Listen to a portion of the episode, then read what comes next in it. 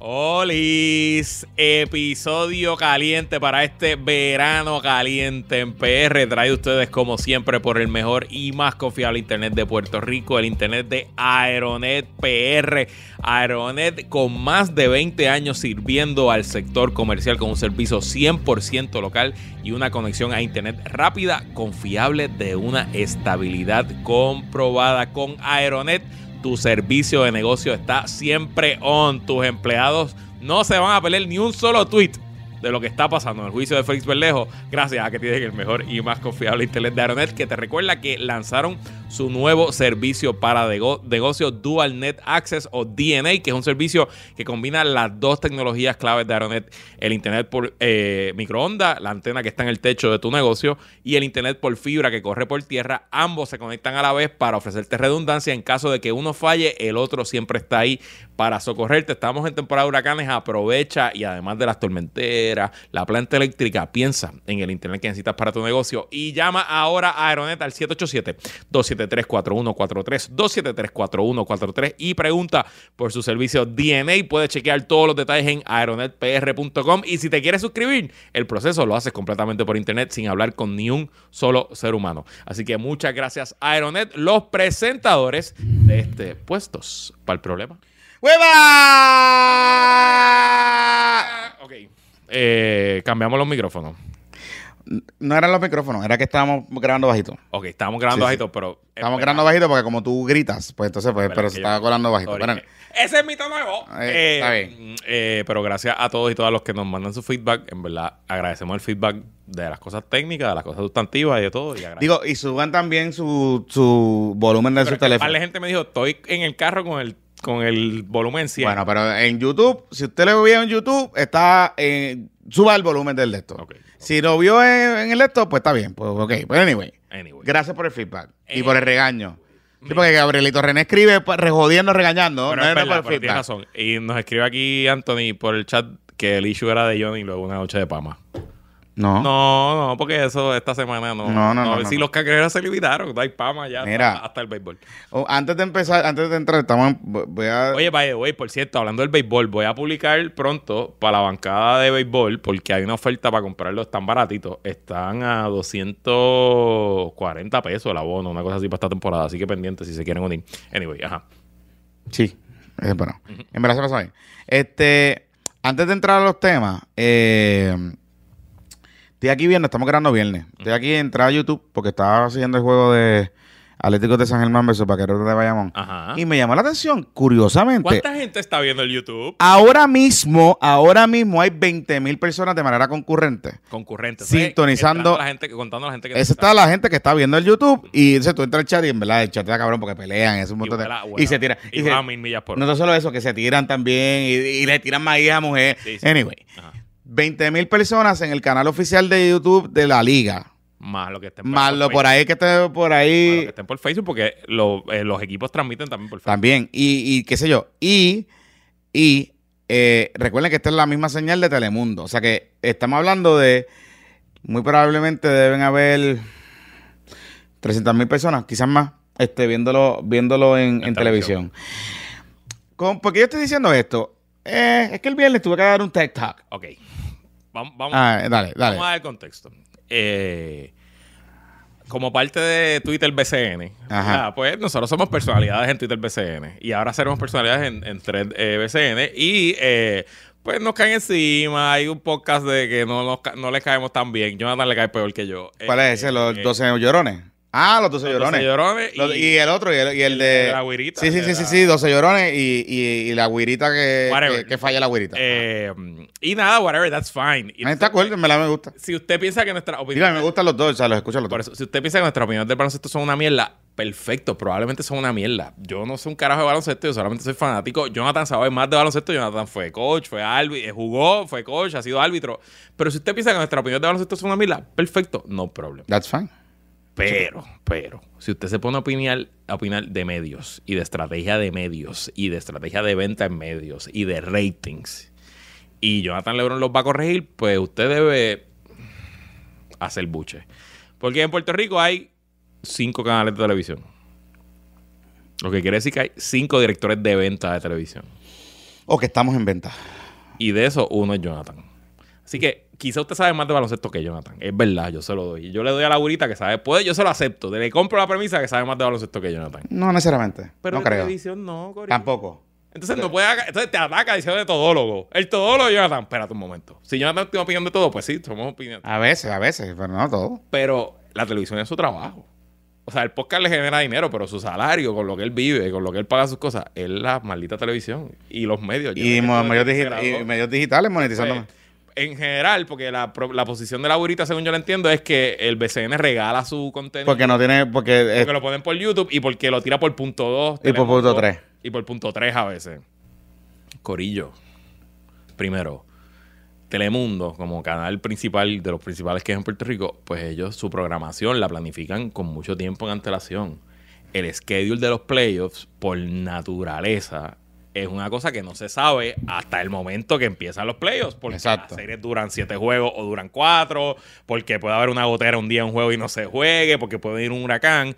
Entonces, Telemundo, que ya tiene sus espacios vendidos usualmente meses antes, pues Telemundo, su, en los jueves, que es una noche importante para ellos, no puede decirle a sus auspiciadores, mira, yo sé que me compraste, yo no sé qué hay en Telemundo los jueves por la noche, no sé, me compraste para la novela turca y Tienen para... la Turco, Top Chef, creo que los para Top Chef, viernes. pero ahora te voy a poner BCN porque los auspiciadores, muchos auspiciadores van a decir, algunos van a decir, dale, perfecto, déjame el BCN, pero otros van a decir, mira, pero es que yo compré Top Chef porque mi audiencia es más, eh, yo estoy, mi producto es para mujeres, de amas de casa, eh, 45 plus, y el BCN es para hombres. eh, No, no es tanto. no tanto, yo sé, estoy, estoy sí, pero sí, pero generalizando, sí, sí. pero que entonces tú pensar que para el BCN es un mal deal salir por el punto 3 a la misma vez que lo regalan por YouTube, pues evidentemente usted no sabe de qué está hablando. Sí, no tiene idea de lo que está hablando. Y importante que, y, y qué bueno que empieces por ese, por esa cita, por ese tema. Eh, y voy a dar un poco de contexto y transparencia.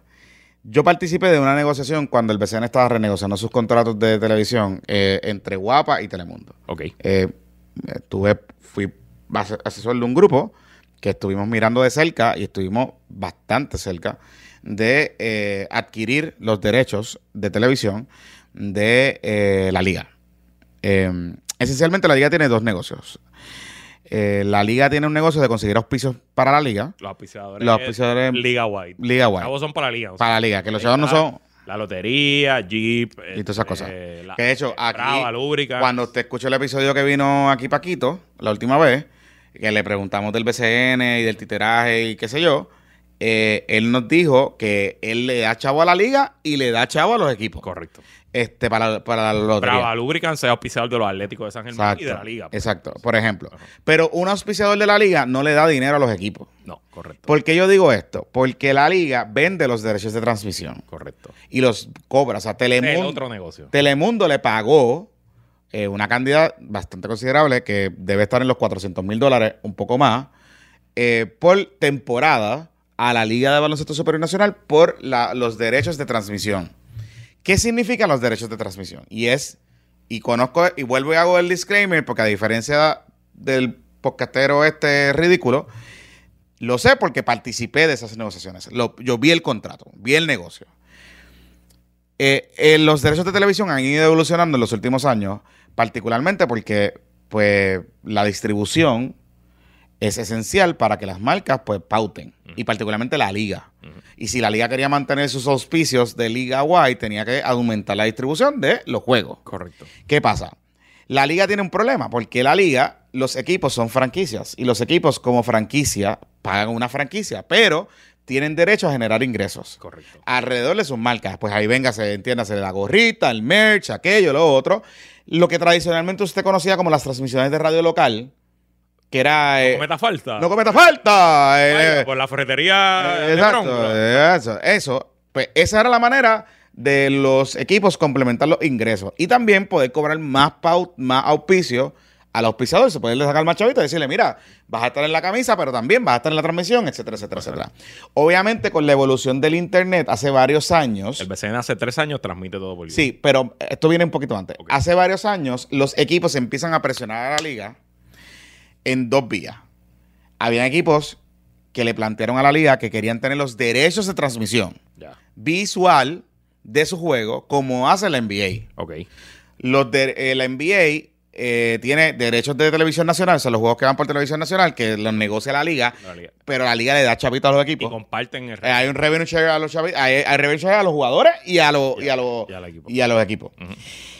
Pero los equipos a nivel local pueden vender sus derechos de transmisión a los juegos que no sean de este Ahí nacional. están los famosos blackouts. Los famosos veces los juegos blackout. Nacional, pero no lo puedes ver local, etcétera. Exacto, lo- en los juegos de Guapa 2, los paquetes que compra Guapa 2 Deporte, Ajá. son juegos de esos paquetes. Porque NBA lo que hace es que te empaqueta, entonces tú puedes coger y comprar un paquetito, te cuesta 100 mil pesos y tú compras un paquete de juego. Les hago toda esta explicación ¿por qué? porque los equipos, obviamente, hace, eh, ven en, en el internet una manera más barata de llegar a más gente. Eh, empezó, el que empezó esto con algún tipo de medio, ru- medio rudimentario fue Quebradillas, hace varios años. Estaba hablando de casi 10 años. Quebradillas Del, del actual. del actual y de Roca y de toda esa gente. Ajá. Quebradillas hizo dos cosas. Empezó a vender mercancía para Estados Unidos, le fue cabroncísimo. Ellos tenían los jerseys de históricos de Quebradillas, tú los compras, entrabas a un web, se los comprabas y le fue cabrón. Y hicieron que hicieron un paquete como un on demand de los juegos locales de Quebradillas por digital. ¿Verdad? Y básicamente, pues tú ponías una camarita allí, y ellos, o sea, era bien, era bien rústico, no era muy profesional, era una cámara, tú veías los juegos y la gente de Estados Unidos se conectaba en la diáspora. Todavía es bien rústico. La que Está bien, pero... Ah, de Quebradilla, estoy jodiendo. Está bien, pero lo que te quiero decir es que, o sea, eh, eh, eh, los inicios de esto. ajá. ¿Verdad? Un poco más adelante, cuando empezó a evolucionar el tema de la distribución por internet y que es más fácil hacer un streaming por las redes sociales y todo este tipo de cosas, los equipos empiezan a explorar. El primer equipo que profesionalizó sus transmisiones digitales fue Bayamón. Bayamón, cuando Yadier Molina compra el equipo, decide contratar literalmente un crew de televisión que está en todos los juegos locales de Bayamón y todos los juegos que no van por televisión nacional. Tú ves, entras a las redes de Bayamón y se ven hijo de puta. Se ven cabrón. Gráfica, Y tiene un replay. halftime show cabrón. Sí, sí, un pre-show. Integraciones de los auspiciadores. Bien cabrón. O sea, es una, es una producción cabrona. Eh, los analistas, ta- es una producción cabrona. Curiosamente, la, el simul- ellos hacen un simulcast para radio, porque ellos no han dejado de, de radio. O sea, ellos no han dejado de radio. Ninguno de los equipos, casi ninguno, ha dejado, ha dejado radio. Así que, Bayamón empieza ese trend. Eh, Santurce sigue un poco la dinámica, un poco, ellos fueron en el viaje, contrataron a una gente que no hace televisión, eran medio raros los juegos, no se veían mal, pero eran raros las transmisiones, eran, eran complicadas. Este año mejoró. Este año mejoró. Carolina también empezó y luego lo mejoraron sustancialmente. De hecho, la misma gente que hace los juegos de Manatí, Bayamón, Santurce y Carolina es la misma compañía. la misma compañía. La misma compañía. Ok. Ok. ¿Por qué yo digo esto? los equipos que no tienen transmisión le montaron una cámara robótica. Porque a la liga, Exacto. a la misma vez que eso estaba pasando, la liga, eh, mamabichamente hablando, Ajá. porque eso fue la realidad, la liga monta un sistema que se llama, y lo montó Synergy, la compañía Synergy, Synergy construyó este estudio también. Y Synergy compró, eh, montó una cámara que, que sigue la bola. Por eso es que tú ves que la cámara como que se está moviendo. Y a veces no es perfecta. No es perfecta y, Digo, el camarógrafo de los Atléticos es peor, pero. pero a veces, pero a veces, por- a veces, por ejemplo, eh, si se van en un tiempo, un timeout, y hay alguien con una bola dentro de la cancha, pues la cámara está con la bola y es como medio complicado. Anyway, ese sistema realmente es por FIBA. Esa, es un sistema de replay. Ese sistema que ellos montan es un sistema realmente de replay. Es el que usan lo- las universidades de Visión 1 en Estados Y Unidos. Está ata- attached a las estadísticas. Y está atado a las estadísticas. De hecho, genera estadísticas automáticas y ese tipo de cosas. Y esa fue como que la digitalización cabrona que hizo la liga. Y lo que hacen ahora mismo, por los juegos en Fajardo, eh, es la camarita robótica con la transmisión de radio que hacen el. Y eso fue, y eso fue negociado después. Eh, esencialmente, los equipos dijeron, ven acá. Ajá. ¿Cómo es esto de que el BCN tiene 10 streams de Face, de, de YouTube, de mis juegos locales, y yo no puedo mover mis cositas ahí? O sea, como que está Porque el primer año que la cámara, yo me acuerdo, había, había juegos que eran sin audio. Sin audio. La- Tuve eh, audio ambiental. Había- exacto, Ah, había, ah. había el. Ah, y, el- sí, sí. Pero y, y los enfermos como yo veíamos los juegos. No, no, y había, oye, había mucha, habían juegos que había mucha gente metida. Claro. Y a la liga le fue súper bien en, ese, en esa dinámica. Obviamente, el año después, cuando todos los equipos empiezan a ver que esto, this is a thing, eh, todo el mundo invirtió y fuimos de dos equipos que estaban al principio, fuimos a cuatro. Eh, este, eh, bueno, fuimos a seis este año, porque San Germán también invirtió. Y Ponce también. tío. Y Ponce también invirtió. ¿Por qué estoy diciendo todo esto? Porque la, ventaja competitiva hoy de la liga no está en televisión. Hoy hay más gente afuera en- que en Puerto Rico. Hay más gente que quiere estar conectada a sus equipos afuera que en Puerto Rico.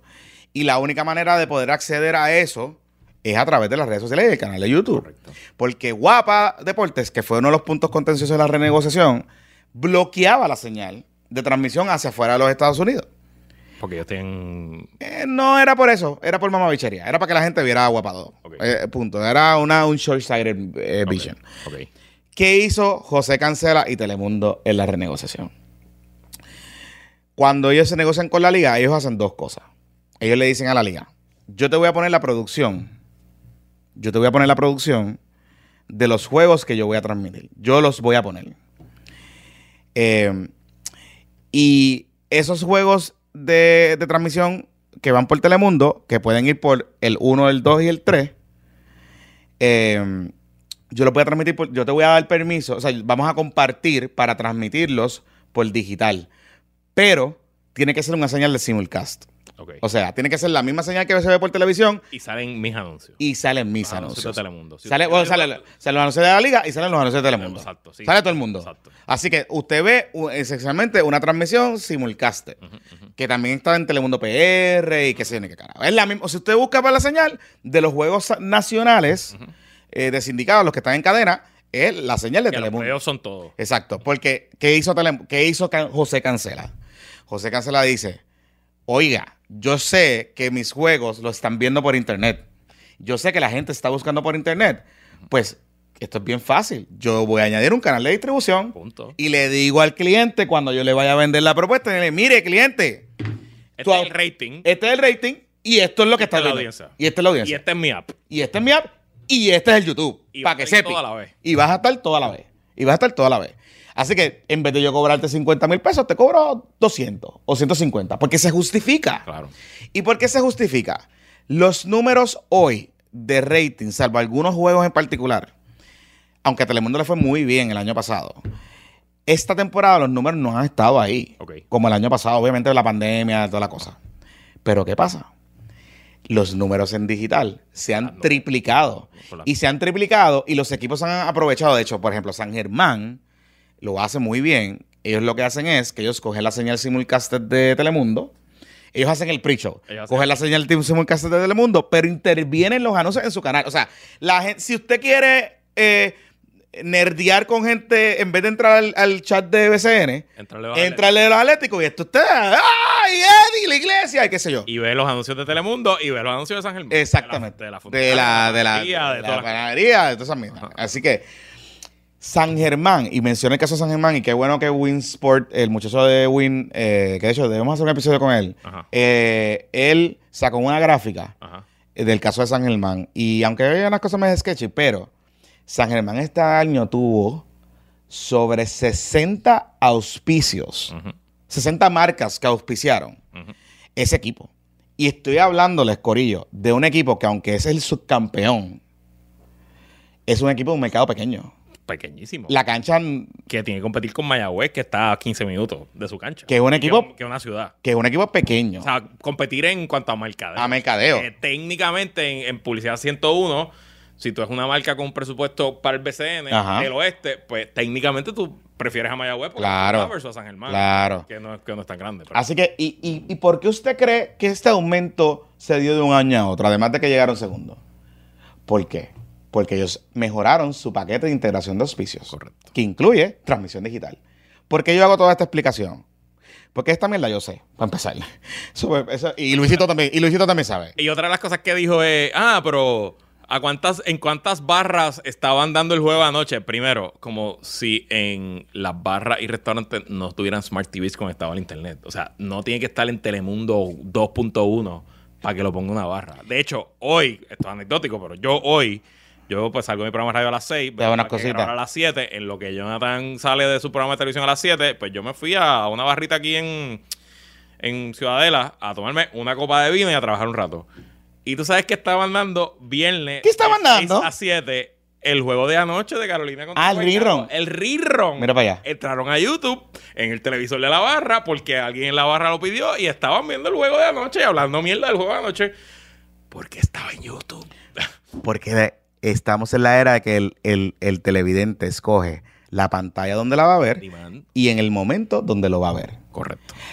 La liga no estaba haciendo eso y cancela anticipándose a eso, se juega la misión y le saca provecho y lo hizo. De hecho, Telemundo añadió más juegos este, este año. Ellos añadieron un juego en la semana y los juegos de fin de semana. Y cogieron todos los playoffs que el año pasado. Y, no los y cogieron todos los playoffs. A lo que voy con esto es, más allá de que usted no sepa de lo que está hablando y todas esas cosas, esto es una cuestión de negocio. Las ligas profesionales en Puerto Rico, que la inmensa mayoría no tienen contratos de televisión, no tienen contratos de televisión. Y esto es un consejo gratis que le voy a dar a los directivos de las ligas y a los dueños de los equipos de esas ligas.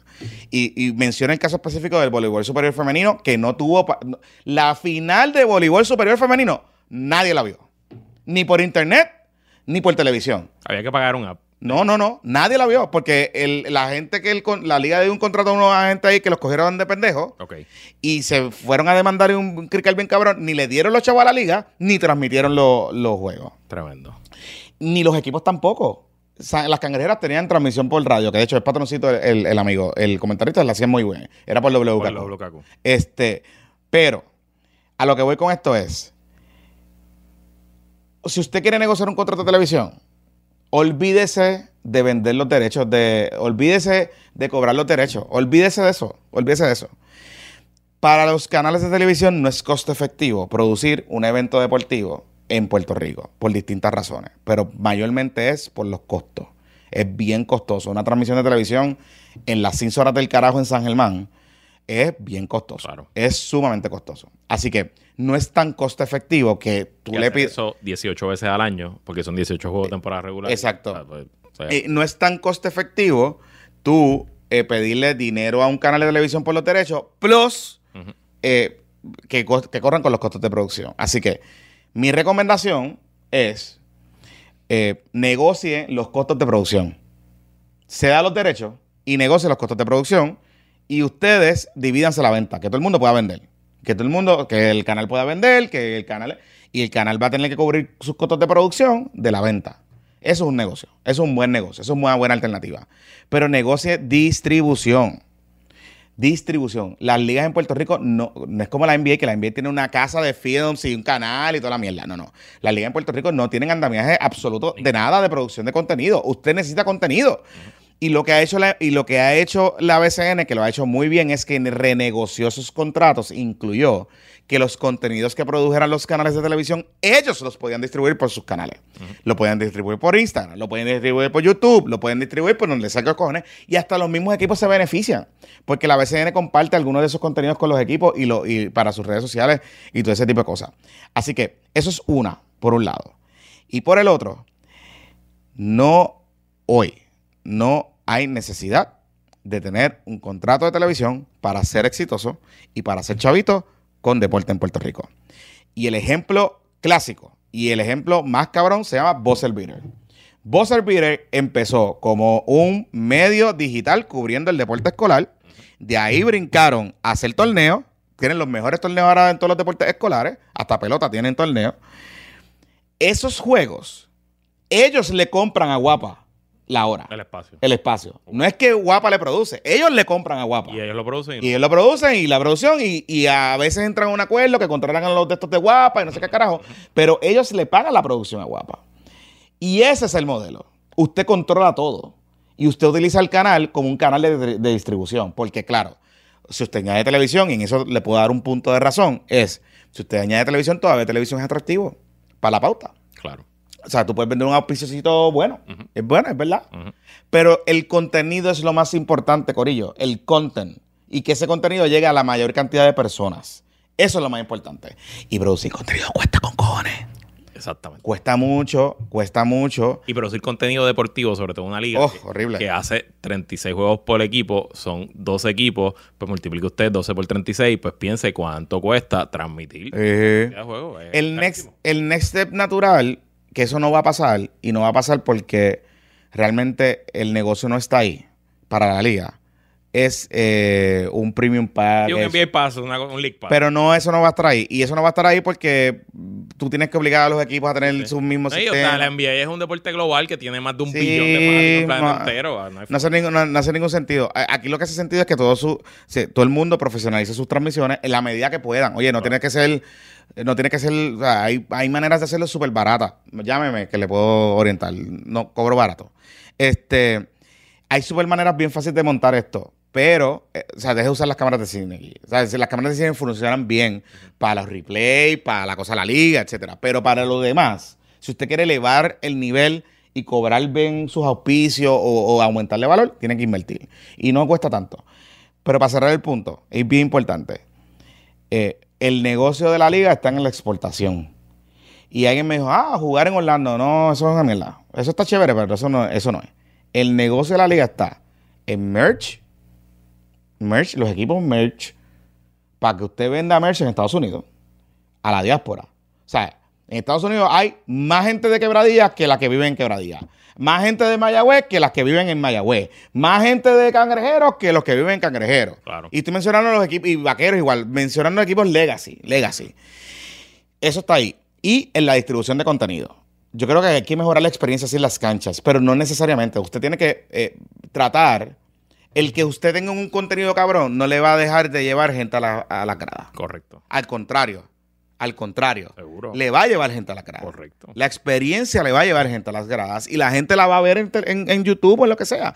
Y acuérdese que hay gente que no va a poder ver el juego hoy, pero va a poder ver mañana y entra a YouTube y lo ve. Y YouTube tiene apps nativos en los televisores. Eso es mucho más fácil. Ya está. Y van a haber enfermos que lo van a ver 10 años más tarde. Claro, y ahora se está dando una tendencia que eso empezó mucho en NBA de los juegos acelerados. Exacto. Que son clipeos, que te sacan los mejores de estos y la gente los ve. Eso va a pasar, eso va a pasar. Así que póngase al día, eh, los amigos eh, que tienen podcast digitales. Yo debo reconocer algo. Los amigos de 12 Llorones, 12 Magníficos, que es el otro podcast, llevan hablando de esto hace tiempo. Eh, porque eh, uno de ellos, Modesti, estuvo en la liga y conocía de esto. O sea, empezó en las primeras etapas de, de- de- de esta dinámica. Eh, y, y han hablado de esto hace tiempo. Yo los llevo escuchando de hace tiempo, habían hablado de esto, de que este es el futuro. Pero el futuro ya está aquí.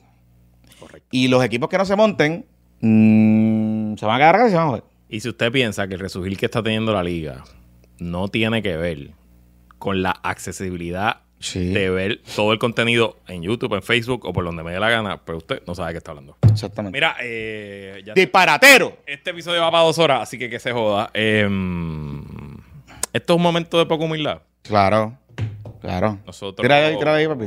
Poncha, poncha, poncha Luisito. Nosotros aquí en el episodio que salió, salió miércoles en la noche, ¿verdad? Porque teníamos el 4 de julio, no grabamos el 4 de julio, grabamos el miércoles, pero esencialmente pues habíamos... Le habíamos hecho los cuadritos, le habíamos hecho el mapa de todo lo que había, Le habían montado todo, de hecho. de todo lo que había detrás del despido del hoy ex secretario de Educación, Eliezer Ramos Párez. Eh, le habíamos dicho que todo apuntaba, primero que el gobernador estaba mintiendo cuando dijo que, que Eliezer le había, le había presentado la renuncia y él la aceptó. Este, eso resultó ser una mentira. Hoy se confirma porque el propio Eliezer le dio una entrevista a Sandra Rodríguez Coto en el medio de pollo ahí Boricua y allí Y dio palo, tengo que decir que dio, que dio Sandra palo, dio un palo. palo cabrón. Y- Y, y Pollito también. Así que los felicito. Y el eh, pollo Maldonado. Es que, El pollo es Maldonado. pero todo el mundo dice pollo. pollito, pollito, Eh, pollito, broma. Maldonado. Mucho Eh, cariño, muchos abrazos. Te queremos, pollo. Eh, y entonces, pues, el, el, el exsecretario le dice a Sandra, mira, yo... Él no, no está clara la entrevista si fue en persona o lo llamaron, pero esencialmente me dijeron, tengo dos cartas aquí. Una donde tú renuncias y otra donde yo te despido. Puedo confirmar que lo llamaron. Lo, lo, Lo citaron en lo Fortaleza. citaron en Fortaleza. Tú decides qué quieres hacer, o te voto o tú renuncias. Y él, pues, aceptó renunciar. eh, Y lo citó Noelia, by the way. Noelia, la secretaria de la gobernación. Noelia que la sacaron en estos días a decir embuste. Sí, a decir embuste. Y el gobernador también a decir embuste. O sea, que no solo quedan como politiqueros, que quedan como unos fucking mentirosos. Pero bueno.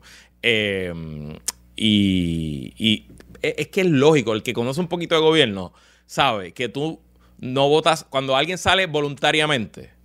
Sobre todo a un puesto tan sensitivo como ser el secretario del departamento más grande del país. Pues, brother, y tú vas a salir a un mes del comienzo de clase, pues probablemente tú vas a buscar una transición. A menos que sea una cuestión de salud, ¿verdad? Una cosa muy seria, de que me declararon, tengo un cáncer y me dieron tres meses de vida, o qué sé yo, algo muy, muy particularmente serio. Eh, es casi imposible que alguien se vaya de ahora para ahora porque sí. Eh, entonces, eso primero se confirmó. Segundo, se confirmó el takeover político que la Fortaleza hizo al instante de que salió del secretario de Educación para llenar todos los puestos de confianza de gente que es de confianza de, como bien dijo aquí Jonathan 17 veces, Ujú. de Cari Pierluisi particularmente y de quien fue el comisionado electoral del PNP con la victoria de Pedro Pierluisi, Héctor Joaquín Sánchez, subsecretario de Educación, que fue despedido por eh, el exsecretario L.S. Ramos y que parece que regresa ahora con poder, aunque no está nombrado. Esencialmente toda la gente de Héctor Joaquín Sánchez, desde el viernes que votaron a Eliezer hasta el viernes de hoy que ya se acabó el nombramiento de Toledo, el, secretario designado breve, que duró, no llegó ni la semana, eh, todos los nombramientos que se hicieron son de gente de confianza del PNP.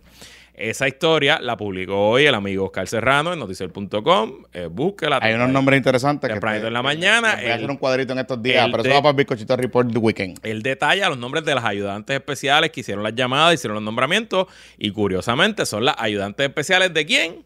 De caridad. De Cari Pierluisi. De caridad, de caridad. De Cari Pierluisi, porque recordemos que, como nos ha dicho Jonathan una y otra vez en este podcast, Héctor Joaquín Sánchez es el nene de Cari. Era la mano derecha de Cari en la campaña, porque a Cari le tocaban esos temas. Los temas electorales, los temas de movilización, esos temas, pues los trabajaba Cari y pues iban a la comisión con Edwin Mundo, con Baeza Santo Domingo y con Héctor Joaquín Sánchez. Eh, interesante. Por primera vez en todo el cuadrenio, José Luis Dalmao dijo: Tengo una buena idea. Sacó los cojones. Voy a actuar. Y actuó y le dijo al gobernador: Ah, nítido, gobernador, ¿usted quiere jugarme una- un jueguito? Pues, Una bola rápida. Pues túmbeme la pajita, vamos a ver los. Nos autoconvocamos y vamos a ver los nombramientos el viernes, una semana después de que usted hizo los nombramientos. Interesante que le salió mejor la jugada y todo. Porque no solo se quedó con el nombramiento del secretario de Educación, el señor, el licenciado Ángel Toledo, que tú sabes también de dónde yo me acuerdo de él. Nosotros estudiamos Derecho juntos. ¿Ah, sí? Va, que él era nocturno. ¿Ah, sí? Y un patroncito que estudió Derecho conmigo me escribió, loco, ¿tú no te acuerdas que él cogía clases con nosotros? ¿Y era foto- "Puñeta, ¿Y era foto- y era- verdad". y era un fototal? No, yo no compartí con él porque él era nocturno y era diurno. Y yo, aunque tengo corillo nocturno, porque, por ejemplo, Mangostita era nocturno y es mi pana de ese, pero él no iba a las mismas parras que yo. iba. Bueno, y, la, y Él no. Kristen también era nocturno. Cristian era nocturno también. Cristian cogimos una clase yo juntos. Ah. Eh, pero anyway, él no iba a las mismas parras que yo iba. Este, no lo vi nunca en el refugio, no lo vi nunca en el Boricua. Así que puede ser. Anyway, eh, pues entonces el gobernador hacer estos nombramientos y hizo otros, hizo 15 nombramientos adicionales de receso. De hecho, había uno que es importante mencionarlo, que es el de la Comisión de Juegos, Ajá. que es el licenciado Jaime eh, Rivera Emanuel, y me parece que es el nombre. Eh, de hecho, estudié con él, eh, coincidimos en Derecho. Me está curioso porque ese nombramiento estaba pendiente, pero yo no estoy tan seguro si ese eh, era ese nombramiento en particular o era otra persona que estaba pendiente y lo retiraron y nombraron a esta persona.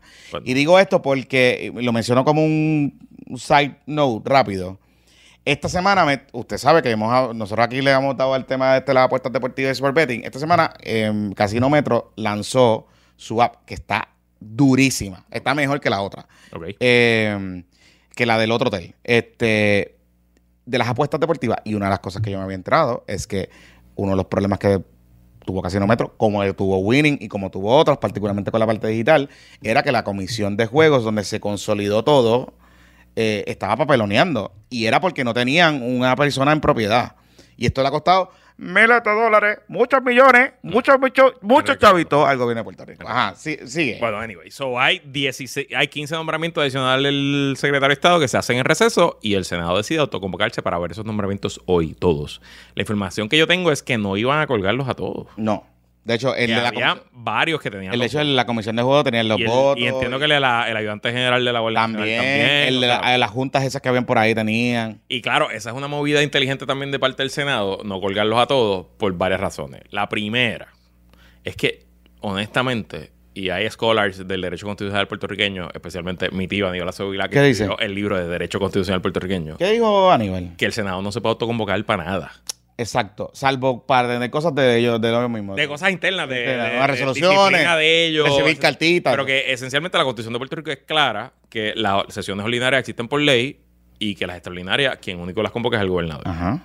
Pero el precedente se lo inventó Tomás Rivera Chatz Claro. a través de un reglamento del Senado que él dijo que él se puede autoconvocar cuando haya nombramientos en receso y nunca se ha ido al Supremo con ese tema. Se fue al Supremo, pero no. Así se fue, pero No, como hay una sentencia de... como a que no la atendieron. Hay algo, hay algo. Hay la Comisión Estatal de Elecciones. Hay algo, sí. Pero esencialmente hay un cuare, hay un espacio abierto. ¿Y qué pasa? Si tú como Senado... auto- de hecho, by way, Tomás se autoconvocaba bajo la administración de Ricky para tumbar nombramiento. Y la de Fortuño Eh, también. por eso cuando se encojonaba. sí, sí, sí. correcto. Vamos ahí, vamos a limpiarnos gente. Y claro, si tú cuelgas a los 16, pues los 16 van al Supremo y el Supremo te puede dar un palo. Exacto. Pero si tú colgabas a, a la educación y confirmabas 15, pues entonces tú le decías al Supremo, ah, pues Supremo, si me vas a dar el palo con la educación, pues tienes que sacar estos 15 que yo confirmé. Y que recuerda que la diferencia grande es que el de educación es del gabinete constitucional. Correcto. O sea, por, por, por fiat constitucional. la línea de asociación. está la línea de sucesión y por fiat constitucional pues tiene que recibir el consejo de consentimiento del Senado. O sea, es, es mucho más sólido el argumento del Senado de que ellos tienen la preocupación de mantener el poder. Pero pues, entonces, pues nada, pues el Senado iba camino a, a confirmar alguno y a colgar, obviamente, la educación. Ese estaba colgado de seguro. No sé si otros más iban a ser colgados. ¿Y qué hizo Pipo? Entonces, Pipo, ah, y también importante, esto es in the weeds del proceso legislativo de la división de poderes. El nombramiento en receso, para que entre en vigor, tiene que ser comunicado oficialmente al secretario del Senado. Me- y la comunicación es liderar una carta que ahora se manda por email, pero Sí. una carta del gobernador diciéndole, señor secretario del Senado, por virtud constitucional, estoy haciendo los siguientes nombramientos en receso, ñin, ñin, ñin, y, lo- y se le comunica. Y al momento que ese nombramiento llega, ya entra al proceso legislativo y a la misma vez ya ese secretario de receso puede entrar en funciones. Por eso es importante que lo que dijimos en el último episodio, eh, recuerden que el timeline de la renuncia, el- la renuncia es viernes Correcto. y sábado por la mañana eh, notifican el nombramiento. En estamos en receso. porque era primero. Porque ya se había cerrado. Exacto. Por eso es que nosotros decíamos que esto estaba cuadrado, Correcto. porque ellos esperaron a que cerrara la sesión para hacer el revolú. Entonces, eh, pues Dalmao convoca, hay quórum, empieza la sesión autoconvocada hoy viernes y a minutos de comenzada la sesión llega una notificación, una comunicación oficial de la fortaleza del Poder Ejecutivo diciéndole al Senado, oficialmente estoy retirando estos 16 nombramientos en receso.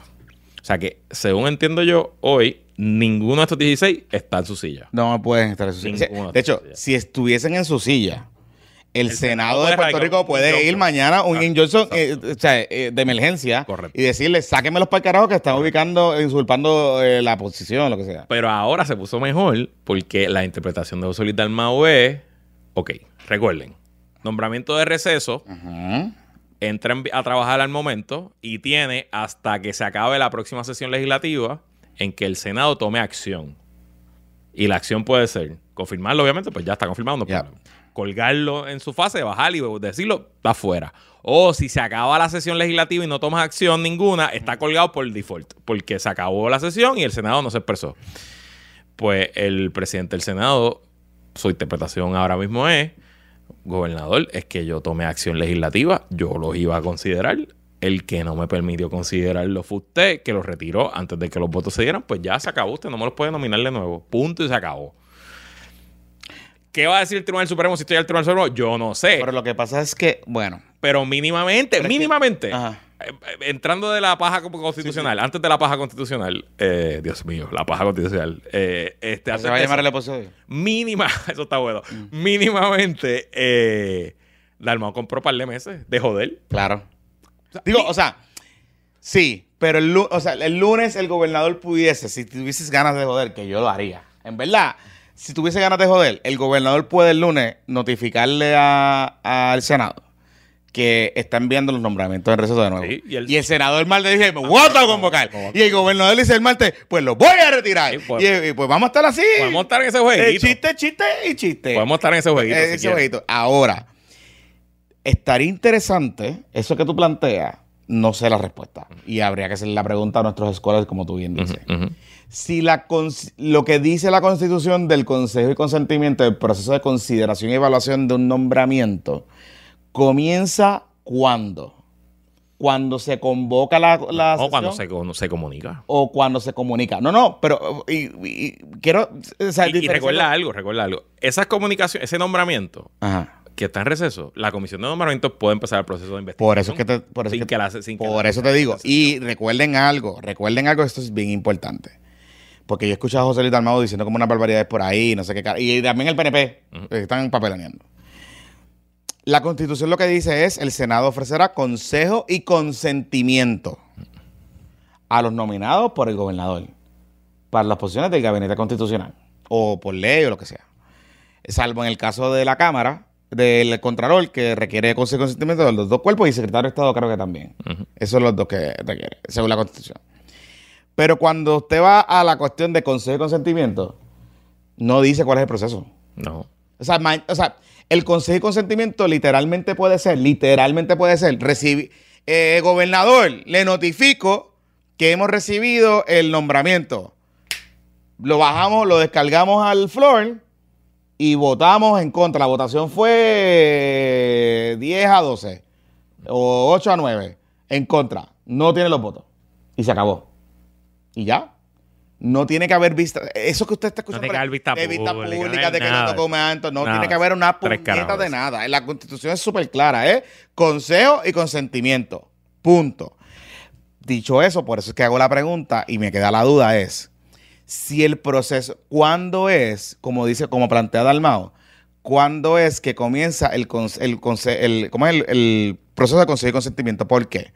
Porque si bien es cierto lo nombra en receso, lo que dice la constitución es en receso de una sesión ordinaria. Porque las extraordinarias o cualquier otra cosa, la operación del- de la legislatura, o sea, la legislatura cierra sesión, pero no deja de trabajar. Ahí siguen corriendo vistas públicas Correcto. y qué sé yo. Porque si ese es el argumento, pues si la, la legislatura no deja de trabajar porque sigue viendo proyectos, sigue viendo vistas, sigue haciendo, haciendo sus cosas, pues en teoría no están en receso. Pero lo que dice la constitución es en receso de sesión ordinaria. O sea, la sesión cerró Correcto. y en efecto Y, y corrígeme, pero yo creo que el, el tema de los nombramientos de receso también es jurisprudencia del Supremo. jurisprudencia del El- Supremo. la Constitución no dice No nada. dice nada de Es una interpretación quizás. Es una interpretación. Y por eso te digo, o sea, por eso es que está interesante, estaría interesante. la paja constitucional está interesante. Por eso, porque es que la- el- no recuerdo y tendrá que, oye, me disculpa, a lo mejor existe. Tendría que verlo.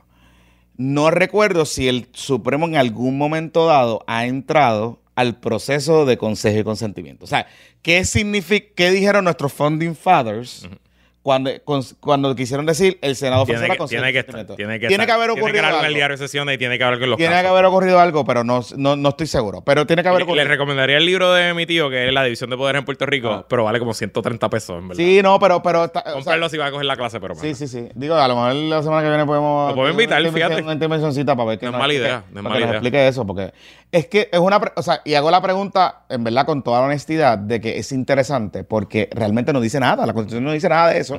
Dalmau está planteando algo que yo creo que está creativo, pero no sé. Pero para joder nada más. está Claro, está bueno. Eh, en verdad, los dos lo hicieron bien. Sí, sí. Se la, se la tengo que dar. Le tengo que dar a Dalmau, que sacó los cojones, que yo lo dije aquí. Sí. Te lo dije a ti. Eh, estamos mucho lloriqueo, pero cojones. saquen los cojones y cuélguenlo. Saquen los cojones y cuélguenlo.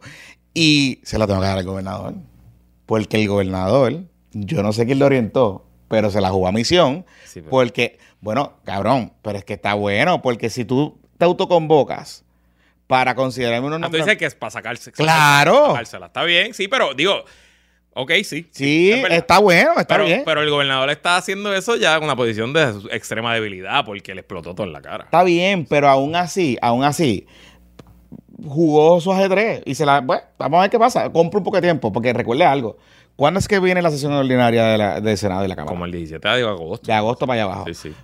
Pues él puede esperar hasta allá abajo. Sí, papá, pero él tiene un departamento de educación que correr. Claro. Y un comienzo de clase. Está bien, pero ahí está Cari y. y Tanto esto la es vida Joaquín, de esto es esto Joaquín, esto es Joaquín, eso, eso va a correr. Esto es Joaquín. ¿Cuántos contratitos ha firmado el, el breve esta semana? Puede haber firmado mucho. ¿Trabajó el 4 de julio? No sé, pero puede haber firmado mucho. Eso me estaría. Ah, eh, escucha, porque hay muchos rumores, supuestamente que, eh, no sé quién lo dijo hoy, lo dijo, yo creo que fue Jay, que dijo que tenía que ver con contratos de seguridad y que unos contratos que se han aumentado por el COVID. eh, Bueno, lo que pasa, bueno. Y que el, y que el secretario, el exsecretario quería bajarlos porque ya no se justificaba el gasto y que eso pues. Bueno, recuer- por- recuerden, cuando- recuerden, recuerden que el gobi- el Departamento de Educación, hay muchos de esos fondos que ellos cogieron un cojón. Eh, que han ido venciendo poco a poco. Por Oye, COVID. Me acabo de dar cuenta, ¿tú sabes quién está transmitiendo en vivo también el juego eh, por YouTube? El canal de Telemundo Puerto Rico. también. Tiene 913 personas ahora bien. Ok, anyway. Sí, sí, perdón, pues, tienes un montón, ¿sabes? Tienes, sí, sí. Mira, este, lo que te iba a decir con esto es, eh, Luisito, que mm, puede haber algo de los, de los, de los, de los contratos. Recuerden algo. Hay muchos contratos, bueno, muchos no. En el Departamento de Educación, particularmente después del revolú de, de corrupción y corruptela y de la sindicatura, la mayoría de los contratos son año fiscal. La mayoría de los contratos son de año fiscal, salvo uno que otro. Creo que el de seguridad, creo que hay unos particulares, pero la mayoría de los contratos eh, gran- o sea, de- del departamento son año fiscal, de año fiscal a año fiscal. O sea, se renuevan año fiscal. Recuerde que el año fiscal venció ahora. Entonces, yo me imagino que de cara al nuevo semestre escolar, en la planificación, Eliezer Ramos estaba mirando algunos de estos contratos. Eh, la respuesta es sí, lo que dijo Jay es sí en parte, pero el tema de la con- reconstrucción de las escuelas, que ahí son un montón de contratos, eso también tiene que ver. Y está el tema de lo que habíamos adelantado, el- el- la otra cosa es que el departamento tiene un cojón de vacantes. Y lo que se está rumorando, y lo que se eh, sale esta historia que publica Oscar Serrano Noticias es que esas vacantes, al parecer, lo que la Fortaleza quería hacer era llenarlas con empleados, no necesariamente de carrera, pero empleados transitorios, politiqueros. O sea, ahí es que iban a dar el fajazo. Así que eso el secretario no lo quería hacer. Y eso es bien importante en una primaria. Claro. Porque esa es la gente que te dice, ah, sí, pues me voy con Jennifer. Exactamente. Y recuerden algo, la historia de Jennifer es, hay persecución en las agencias contra mi gente. Pues, ¿me entiendes? Ese, ese, ese es el tema. Ese, ese va a ser el Y ahora ya está persecución contra la familia de su esposo, así que. Imagínate tú. Pues vamos a la pausa. Y como si ya esto no hubiera sido suficiente, cuando regresemos, Nos vamos a el dial. nos vamos en el bochinche, en el amarillismo, en la sangre. Nos sentamos con el tipo que más sabe de True Crime en Puerto Rico, con Armando Torres de Crime Pod, para discutir lo que ha sido hasta ahora el caso contra el exboxeador y asesino. Ya lo podemos decir, supuestamente asesino, sin duda abusador de mujeres, Félix Berlejo. Así que no se vaya nadie. Que puestos para el problema continuo. Mira, 25 mil, van por 25 mil pesos nada más. Sigue subiendo, sigue subiendo. Más 900 gente. ajá, sí, sí. Bueno, y este PPP 295 es traído a ustedes por un nuevo patroncito. Este patroncito te va a gustar porque tenemos una invitación abierta para que vayamos. Ah, dime, dime, dime, dime, cuéntame.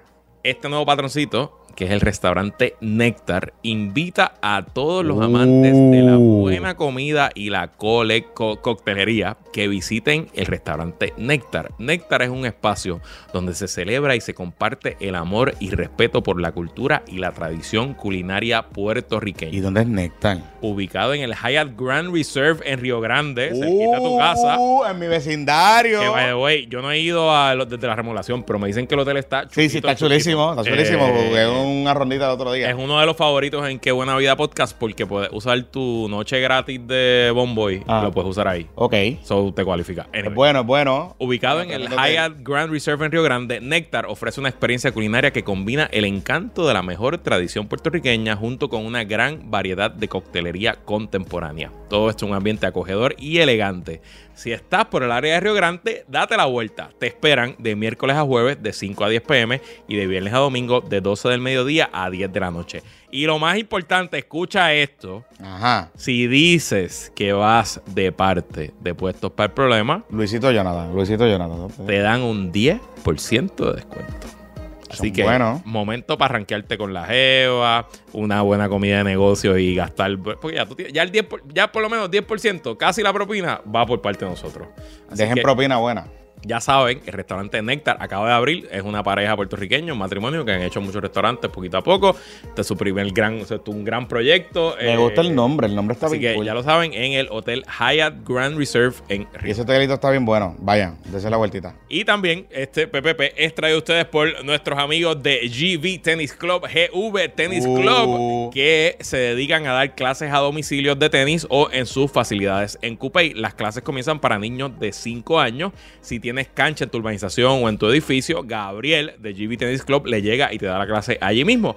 Llámalo para más detalles al 787-585-6225, 585-6225 y Gabriel nos recuerda que él ya tiene más de 10 años de experiencia, así que él ha visto a todos los malangos y malangas de su esto gente peor que tú. Si lo estás pensando, llama a Gabriel 585-6225, búscalo en Instagram y Facebook como GB Tennis Club y recuerda que todavía está la oferta exclusiva para patroncitos. Te da una clase gratis al comprar cinco, un paquete de cinco clases. Así que dile, vengo de puestos por problema, te voy a comprar el paquete de cinco clases para que me regales una clasecita y este verano llévate con un nuevo deporte, con una nueva destreza, aprende a jugar tenis con el Que, mira, que es más suavecito para las rodillas y las coyunturas. Que esta mañana la ama en el panel de Guayabera se estaba quedando. Ah, bueno, es que eso, o sea, estos tipos juegan baloncesto sábado, ahora están jugando en la semana. Ahora me dijeron que está jugando todos los días, No, casi. no, Yo, ¿pero qué les pasa a Yo voy a cumplir 40 años para estar haciendo eso. Y jugando en casas de cemento, fuchi. Gracias GB Tennis Club, gracias Restaurante Néctar, gracias a Aeronet, gracias a nuestros patrocitos y patroncitas pyme. Ahora, de regreso, apuestos para el problema.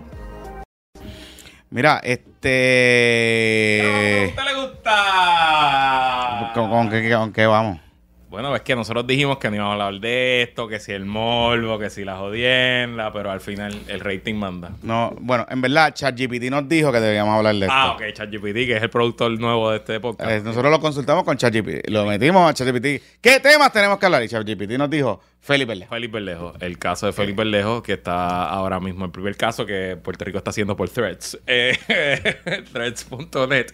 Eh, y obviamente, Jonathan y yo somos, pues, Jonathan es periodista, yo soy comentarista, somos observadores de las noticias, pero realmente no le metemos mucho al, a, las notas policíacas. Eh, y yo, pues, también confieso que no he estado siguiendo el caso como sigo otras cosas. O sea, no sigo el caso como sigo la guerra en Ucrania. O Ah, ya no que- sigo el caso como Qué feo, qué feo te queda eso. como muchos de nuestros patroncitos siguen los tweets de Silvia Hernández. Este, así que pues deci- Qué feo te quedó eso, qué feo te está quedando. decidimos, decidimos buscar refuerzo y tenemos, yo creo por primera vez, ¿verdad? No, cabrón. Lo que pasa es que tú no estabas. No en la, no tú, cu- cuando, no, no fue la paternidad. no, para cuando tú te vas de vacaciones, que te vas de vacaciones cuando te salen los cojones, porque hay que decirlo así. que me voy. Está bien, pero cuando, pero te lo, te lo digo así. Ajá. Te sales de los cojones, ni le pides permiso a los co-hosts, no, vida. ni le pides permiso al productor. Entonces, pues yo hago lo que me sale de los cojones. Exacto. Y lo que me sale de los cojones fue que hicimos un episodio que estaba Me Bartender. acuerdo, me acuerdo. Eh, está- estamos bien guapos. Bartender y el señor Armando Crimepot. Armando Torres Crimepot. Exacto. Y aquí están con nosotros de nuevo. Bienvenido. Así que de welcome. nuevo. Bueno, gracias. Welcome, welcome. Gracias por invitarme de nuevo. Aquí, nos re- que hablando nos- de un casito que, Que está nadie bueno. está está- hablando. Mira, tú sabes que eh, aquella vez nos vino a regañar porque como nosotros lo nominamos como el segundo mejor podcast, Ajá. Pues él toma excepción sobre eso. So, nada. Que este, se vaya, arranca. este año va a estar nominado nuevo para segundo mejor podcast. Y casi gana, by the way. Sí, casi gana, casi gana, casi Tienes gana. que ver si este año le tumban el reinado a, a Siempre el Lunes. Siempre lo lleva repitiendo dos ¿Tres años? Tres años. Sí. hay, que hacer, hay que hacer campaña desde ahora. pues. Desde ahora, de ahora. si usted está escuchando este podcast y está descubriendo a CrimePod, primero pues ha habido Está el garete. Ha habido bajo Sí. una piedra. Exacto. Pero si usted sabe, pues ya sabe que los PPP Awards, que serán en diciembre de este año, ahí la categoría más reñida es segundo mejor podcast de Puerto Rico, porque el primero es este. Eh, y siempre el lunes ha ganado tres años consecutivos. Y Entonces, pues CrimePod este año quedó en un honroso segundo lugar y cerca. Eh, así que nada, este, derroten, derroten a Macetaminofen, bendito sea Dios. Puerto Rico no merece otro premio para ese señor. Estoy tranquilo. Mira, sí. ok, vamos, vamos a empezar por lo. Gracias por estar aquí. Bienvenido, No, a la bienvenido. orden, a la orden. Mira, eh, ok, sabemos que Puerto Rico tiene una obsesión con los casos, casos criminales particularmente, eh, y la delincuencia, el titeraje y todo ese tipo de cosas, desde lo que tú haces, que hay gente que está enferma con tus episodios, está literalmente enferma, eh, y lo sigue todo el tiempo, y eso es bueno, digo, está cool, a mí me, o sea, eh, a mí me parece maravilloso, o sea, debería haber más true crime cosas de Puerto Rico, tenemos que hablar ya mismo después, pero anyway. Pero este caso en particular tiene todos los elementos. Pues tienes un boxeador una superestrella, ¿verdad? Eh, el Rock to Riches History, porque él, él era la promesa, salió de un barrio, este, eh, era exitoso, etcétera. Y tienes la víctima que estaba embarazada. Y la crueldad eh, es lo más que me ha destacado, ¿no? Eh, en esta cobertura. Entonces, yo no sé, yo sé que hay varias cosas que queremos hablar contigo, pero de entrada, ¿qué es lo más que a ti te ha llamado la atención a base de tu experiencia cuando tú reseñas este tipo de delincuencia o casos en tu podcast? Pues mira, yo estaba, primero que nada, gracias ¿verdad? por la invitación de nuevo aquí. Este, agradecido siempre y a la orden, cuando ustedes quieran. Eh, a mí lo que me llamó la atención de este caso fue desde el principio eh, la cobertura mediática, la manera en que se trabajó el caso. Eh, obviamente yo dependo de la prensa, yo te diría que el 100% para Claro. hacer mis episodios. Claro. O sea, Tío, pero tú estudiaste justicia criminal. sí, O sea, tu- obviamente tu pues tengo una habilidad, en ese sentido me ayuda a montar Sí, los tú- casos de otra tú, forma. eh, y, la- y la- y lo bueno es la narrativa, o sea, la manera, el storytelling que él lleva a los Exacto. casos es, Exacto. es lo que... Pero mi fuente, obviamente, pues, es, es la prensa. Y ese caso, la cobertura desde un principio, eso fue el 29 de abril del 2021, si no me equivoco, por ahí, 28-29, y me impresionó bastante eh, eh, la manera en que se trabajó. ¿Tú sabes a qué me recuerda la manera en que se trabajó esto? Cuando hubo el ataque del bombazo de Boston en el maratón, por alguna razón ese día yo estaba no estaba trabajando, estaba en mi casa. Y te y olvidas. Y yo estuve, no te acuerdo, no te sé decir decir desde qué hora hasta qué hora. Ajá. Yo estuve hasta que cogieron a- al muchacho en, el, en, el, La en la lancha todo el día en eso. Ajá. Y me pasó con este caso. Yo estuve en mi casa todo el día eh, y, y yo decía, esta gente, me refería a, a los medios, yo decía, ellos están, lo que ellos están esperando es que digan la noticia que la encontraron muerta y quieren ver cómo la madre reacciona en vivo. Eso fue bastante impa- impactante para mí porque se dio el, se dio el momento en que dijeron la encontraron, está el cuerpo en la laguna, se vio cuando la removieron. Desde ahí el caso era bien impactante. Pa- se enfrió un poco porque pasaron casi dos años hasta que comience el juicio. Y algo que yo, yo- para mí me pasó un poquito diferente, o quizás un poquito lo subieron de tono, es que cuando Jensen Medina, que es un caso que fue bien mediático también, pues ya Twitter estaba bastante fuerte y estaban los threads de, de los periodistas que se hacían a diario en Twitter, eh, los hilos y demás. Y, pero ahora está como una cosa que bien salvaje, como que yo ni siquiera he querido ponerme a leer porque a veces me meto a Twitter y es como que me vuelvo loco de tanto tweet sobre el caso y más bien espero los resúmenes por la noche. Pero sí, me impacta mucho el hecho de la figura, como tú dices, en una promesa del boxeo. Eh, algo que mucha gente criticaba, por ejemplo, cuando estaba Tito Trinidad y estaba Miguel Coto. ¿te acuerdas que se decía, no, Coto es medio como que no, no, no sonríe y no es buena gente, y Tito era siempre alegre, y Verdejo tenía ese detalle de, de este boxeador que siempre está con una sonrisa, una sonrisa eh, llamativa, un contrato con Top Rank, que lo tenía adelante, era un Sí, como que él salió, él, él, él era, él era el Tito. Sí, él era el, él era el próximo. el, el próximo Tito. O sea, así era que lo mercadeaban. En el momento que comete el crimen, alegadamente comete el crimen, su carrera venía un poquito en la baja. Él había tenido un accidente de motora, que se Sí, había se roto como- el brazo derecho, que le había afectado, había venido un par de derrotas. O sea, su, su momento pico de su carrera, yo siento que había pasado. Eh, Bueno. pero seguía siendo por Él- caballito, ¿no? sí, bueno, siendo su un- momento pico había pasado, pero él estaba como en el comeback. En el momento que pasa... O sea, Top, Top Rank no lo había votado. no, no, no. Él, y, No tenía, y peleas... y- Exacto. de hecho, no lo votó todavía. Y tenía peleas alineadas. Ok. con eh, este en esos en esos meses o sea como que él no o sea no era el top eh, prospecto pero sí todavía tenía carrera profesional o sea le quedaba algo Sí, le, le quedaba y eh, aunque en verdad lo que venía eh, decayendo bastante, pero me llama la atención eso, que, que esa- eso, eso, lo que él estaba haciendo y lo que se veía en el juicio es que tú no decías qué le pasa a Verdejo que no, como que no sube de nivel o que no está bien y, y tú te pones a leer lo que, lo que está lo que está saliendo a relucir y tú te encuentras que el tipo era un títere estaba al garete. Era un tipo. sí sí, sí. Y, y O sea, obviamente mujeres drogas este, la disciplina, la disciplina que se requiere, la disciplina que se requiere para hacer un, un top, ¿verdad? En ese deporte, pues eso, eso obviamente no, no concuerda. Pero eso no viene al caso, porque el caso es, es realmente lo que pasó ese día eh, en, en- en el puente Toro Moscoso, ¿verdad? Ok, yo, te voy a contar esta anécdota. Eh, Recuerdo vivamente ese día en particular. No la cobertura, ese día en particular. Y tú eres del área de... Y yo, yo era del área, de hecho, y estaba ese día, eh, me tocó quedarme con Estela. Ok. Y pues, en típico padre responsable, decidí irme para Molo San Juan. Porque digo, tengo, o sea, una niña en mi casa metida, o sea, como no hay más nada que hacer, vámonos para Molo San Juan. Ok. Y más. Ah, que te ca- caíste en el, en el No, no, no, no, no, no, sí, sí, sí. Yo recuerdo, o sea, lo recu- cuando te digo vividamente es que lo recuerdo. Y voy con una amistad y decido irme con unas amistades. Nos encontramos en Venus, Ajá. allí. Tuvimos Buen sitio. buen sitio, bueno, se pasa bueno. Y se come bien, se come bien.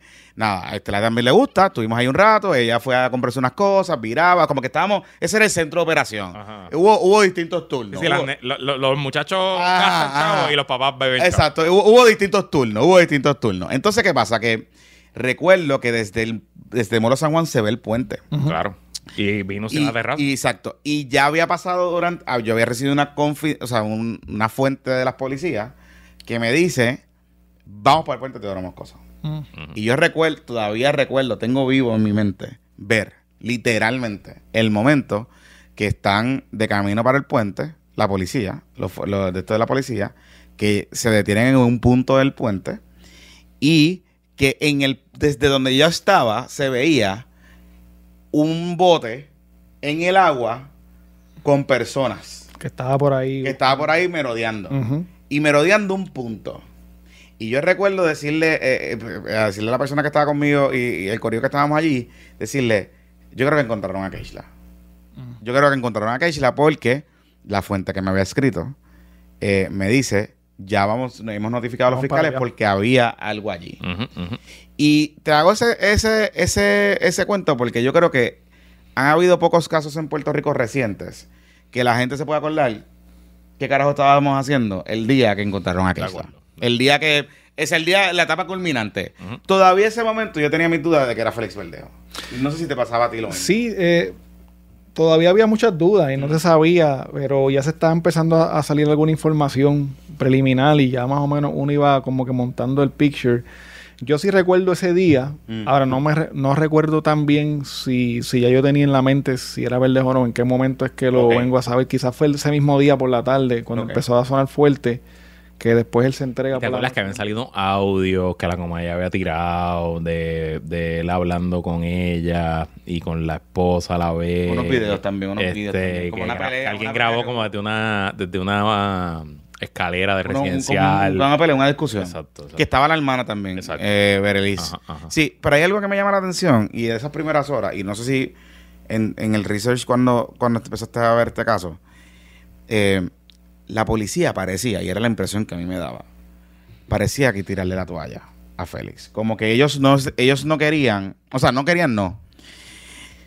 ¿Verdad? De ordinario, y esto es eh, standard procedure en la policía de Puerto Rico, particularmente con casos de donde se ¿verdad? hay una sospecha de que hay violencia de género, ¿verdad? Eh, envuelve una mujer o una pareja de una mujer. Y yo recuerdo que cuando pasa este caso, sale, eh, sale como un rumor que Félix Verdejo era una persona de interés o era pareja de, esta, de la persona que estaba desaparecida. Eso es lo primero que sale. Sí. Y yo decía, eso fue el día antes. Yo decía, coño, pero es que si es pareja, y yo empecé a llamar gente, me decía, lo entrevistaron. O sea, fueron a la casa, llamaron.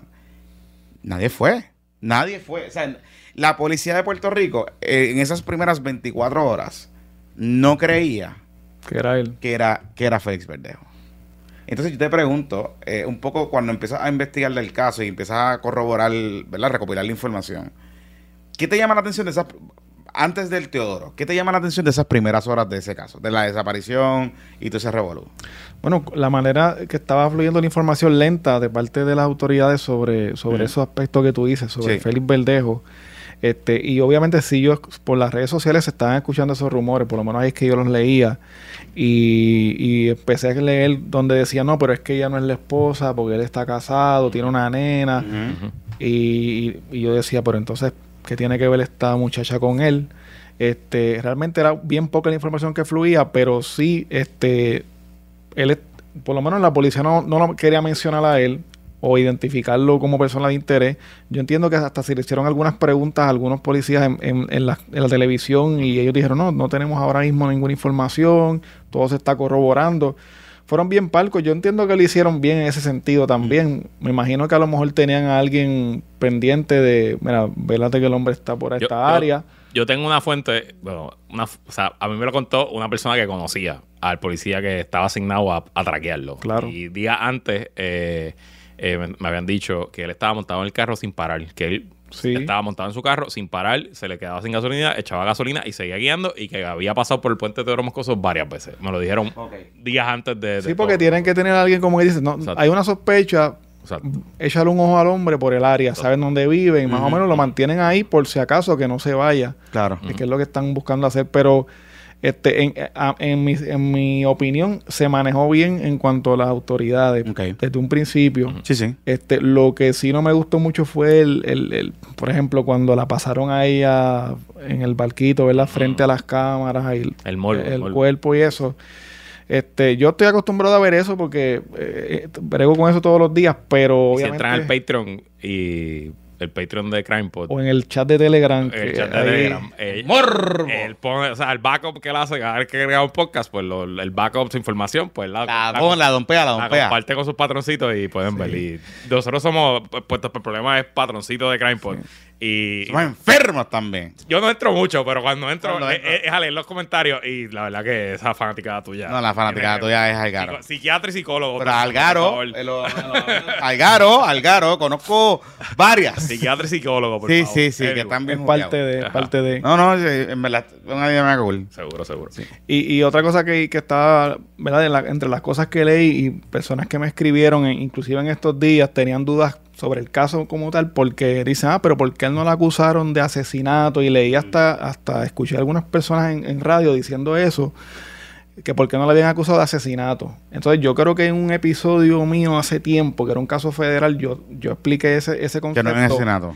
que no sé, que los federales aquí no pueden acusar directamente de asesinato, así como Es que asesinato no en primer existe el grado. delito de Delito, asesinato Exacto, federal no no existe. No. Ellos, ellos lo que hacen es que te dicen un carjacking, robo de auto en donde que Falleció. provocó la muerte de Y una de, hecho, y- persona. y de hecho la modalidad es interesante porque eh, Foquito y Dignidad han hecho double down en estos días con el delito este de asesinar, darle muerte a un no nacido. Sí, la ley de víctimas no nacidas. de víctimas no nacidas. el 2004. Que, que es importante distinguir algo, Corillo. Esa ley federal no reconoce, no le reconoce, de hecho, no le reconoce derechos al embrión. Lo que dice es que en la comisión de un delito federal, si la persona estaba embarazada y se le da muerte a esa persona, por ende, es, se comete un delito, eh, hay un agravante, que es un agravante realmente, no es un delito, es un agravante adicional de, en la modalidad de que se le dio muerte a un no nacido, a una persona por nacer. Así es que está definido, de hecho. Sí. No cambia la conceptualización, no establece que el embrión tiene derecho, no- nada de eso, nada de eso. No entra, de hecho, no entra ni en eso. Simplemente establece de que si, y de hecho establece hasta los, los requisitos, tiene que confirmarse, tiene que, no tiene ni que ser de la persona, eso también salió a la luz en estos días, o sea, no tiene, si la persona está embarazada y en la comisión de un delito de jurisdicción federal se le da muerte, entonces como agravante se le incluye ese... Y por cierto, en el Código Penal de Puerto Rico, Está, está. artículo 66, Sí, sí. circunstancia agravante, artículo 66N, Ujú. La víctima del delito era particularmente vulnerable, ya sea por ser menor de edad, de edad avanzada o incapacidad o mental físico, o por ser una mujer embarazada en cualquier etapa del periodo del proceso de gestación, e independientemente de si el hecho del embarazo era o no de conocimiento de la persona que cometió dicho delito al momento de cometerlo. Exacto. Así que eso es Sí, eso, estándar. en el caso de la tómbola, aquí en, en- aquí en el 2009, en la masacre de la tómbola en Toda Baja, también hubo, hubo un, un caso eh, donde murieron nueve personas. Creo que eran ocho personas y se cuentan nueve personas porque también hubo un, un embrión, una mujer embarazada. Ya era bastante, eh, el, el periodo de gestación era bastante, creo que siete, ocho meses ya. Eh, pero de todas formas, pues se le aplica, la, eh, como es un caso federal, se le aplicó esta misma ley que se creó en el 2004. Mm. Este, eso obviamente crea un tipo de controversia, que yo no entro en eso Claro, en claro. el podcast, este, pero sí, este, por eso es que no se acusa de asesinato. En esencia es lo mismo, lo único que no se le llama así, pero es Claro. lo mismo y la pena es eh, pues, Es otra cadena Life, que es En vez de, cadena en vez de 300 perpetua. años, 200. Sí, es, Ah, es otra cadena. O sea, si es aquí es 99 más- el asesinato, 99 Sí. años, el agravante es 99 años. más. Mira, aquí es un poquito más leniente, aquí es 99 años y, s- y hay unas bonificaciones que después de 50 años, que eh, los cumplen anyway, pero después de 50 años tienes derecho a probatoria y demás A pedir- Exacto. a, la- a salir bajo palabra. Exacto. En Estados Unidos es life y adiós. Mira, entonces obviamente el break del caso eh, fue eh, cuando el aparente cómplice, que ha sido el testigo estrella del, de del juicio y que está todavía testificando, al- hoy estamos grabando viernes en la noche, ya el día de hoy terminó, pero que está todavía sentado en el, banque, el banco de los tasqui- eh, el banquillo de los testigos es Luis Cadi, que el testimonio, por lo menos de, la, de lo que yo leo de la prensa, ha sido devastador. ¿Cuán común eh, Armando, es eh, o cuán necesario es para las autoridades que un cómplice entre como testigo para poder lograr una convicción. Bueno, si, si hablo de las autoridades aquí de Puerto Rico, Ajá. por mi experiencia, muchos de los casos que he leído y demás, y, y la misma policía lo dice todo el tiempo, necesitábamos la colaboración de la ciudadanía. Eh, muchas veces porque realmente es bastante difícil conseguir información, eh, evidencia científica. A veces es muy complicado, a veces no se tienen los recursos, a veces no se tiene la experiencia para hacerlo, se dañan las escenas y demás.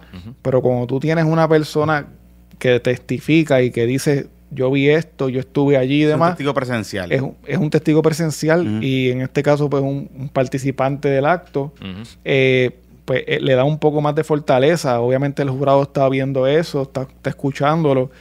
Lo que se estaba trabajando hoy, hoy estaba eh, interrogándolo el, el abogado de defensa, el abogado de Verdejo era el que estaba haciéndole preguntas hoy, obviamente tratando de minar su credibilidad, diciéndole, pero tú le mentiste al gran jurado, eh, tú dijiste, tú escondiste algunas cosas.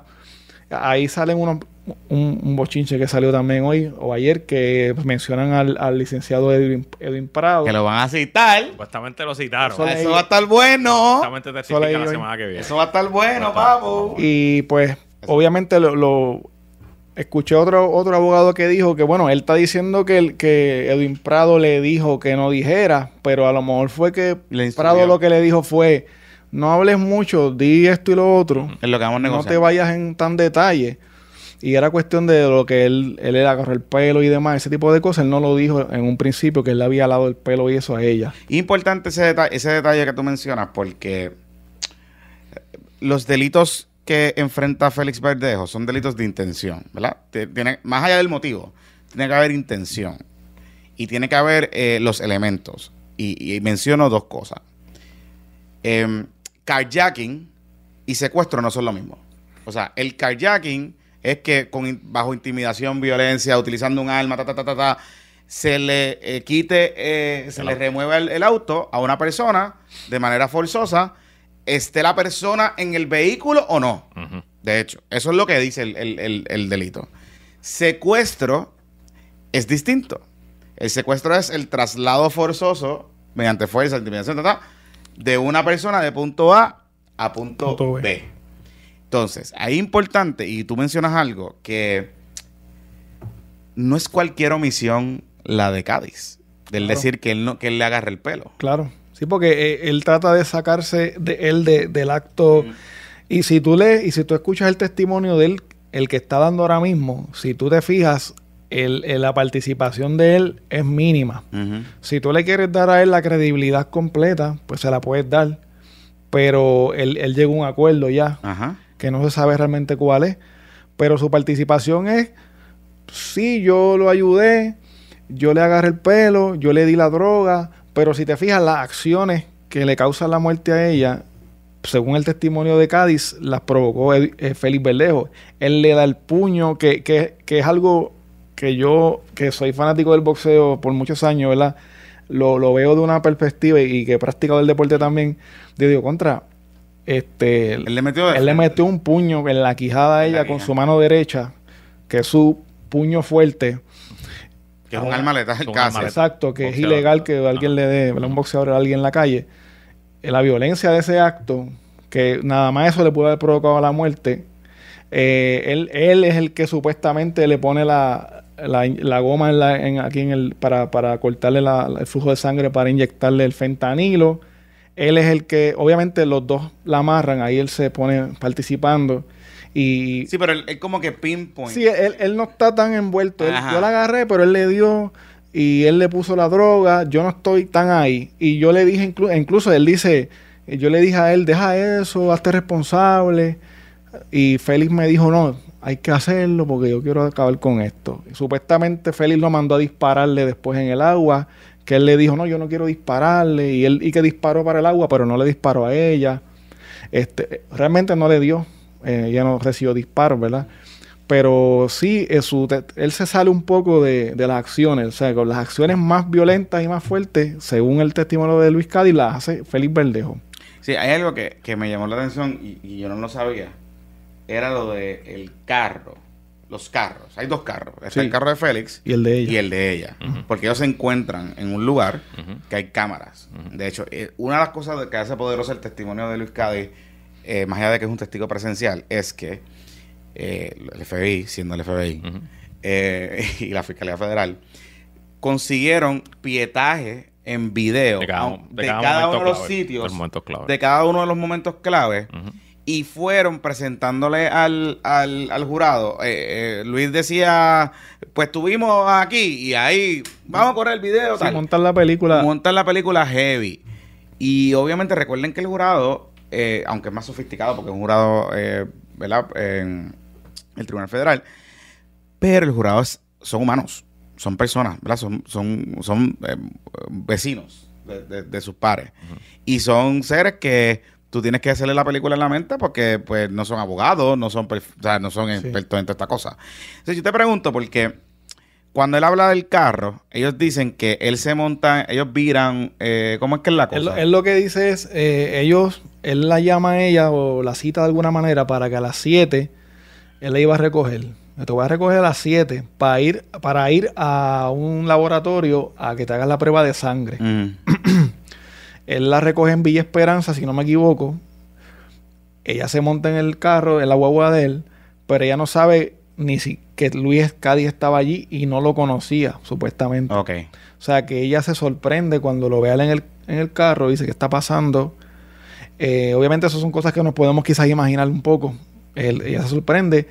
Eh, ella le muestra la, prue- la muestra la prueba que se había hecho casera, a- Casera. A, Félix Ajá. y se la muestra a Luis Cádiz, supuestamente. Entonces ahí es que recorren, un- recorren un poco y ahí es que entonces él la ala por el pelo y Félix la golpea. Que básicamente pues, la, la noquea. Eh, y eh, regresan de nuevo al, al residencial. Hay un sitio que ellos separan frente a una clínica dental, que es donde graban. Vuelven al residencial. Se baja Luis Cádiz, se monta en el carro de ella, ¡pam! y se lo lleva para, para esconderlo.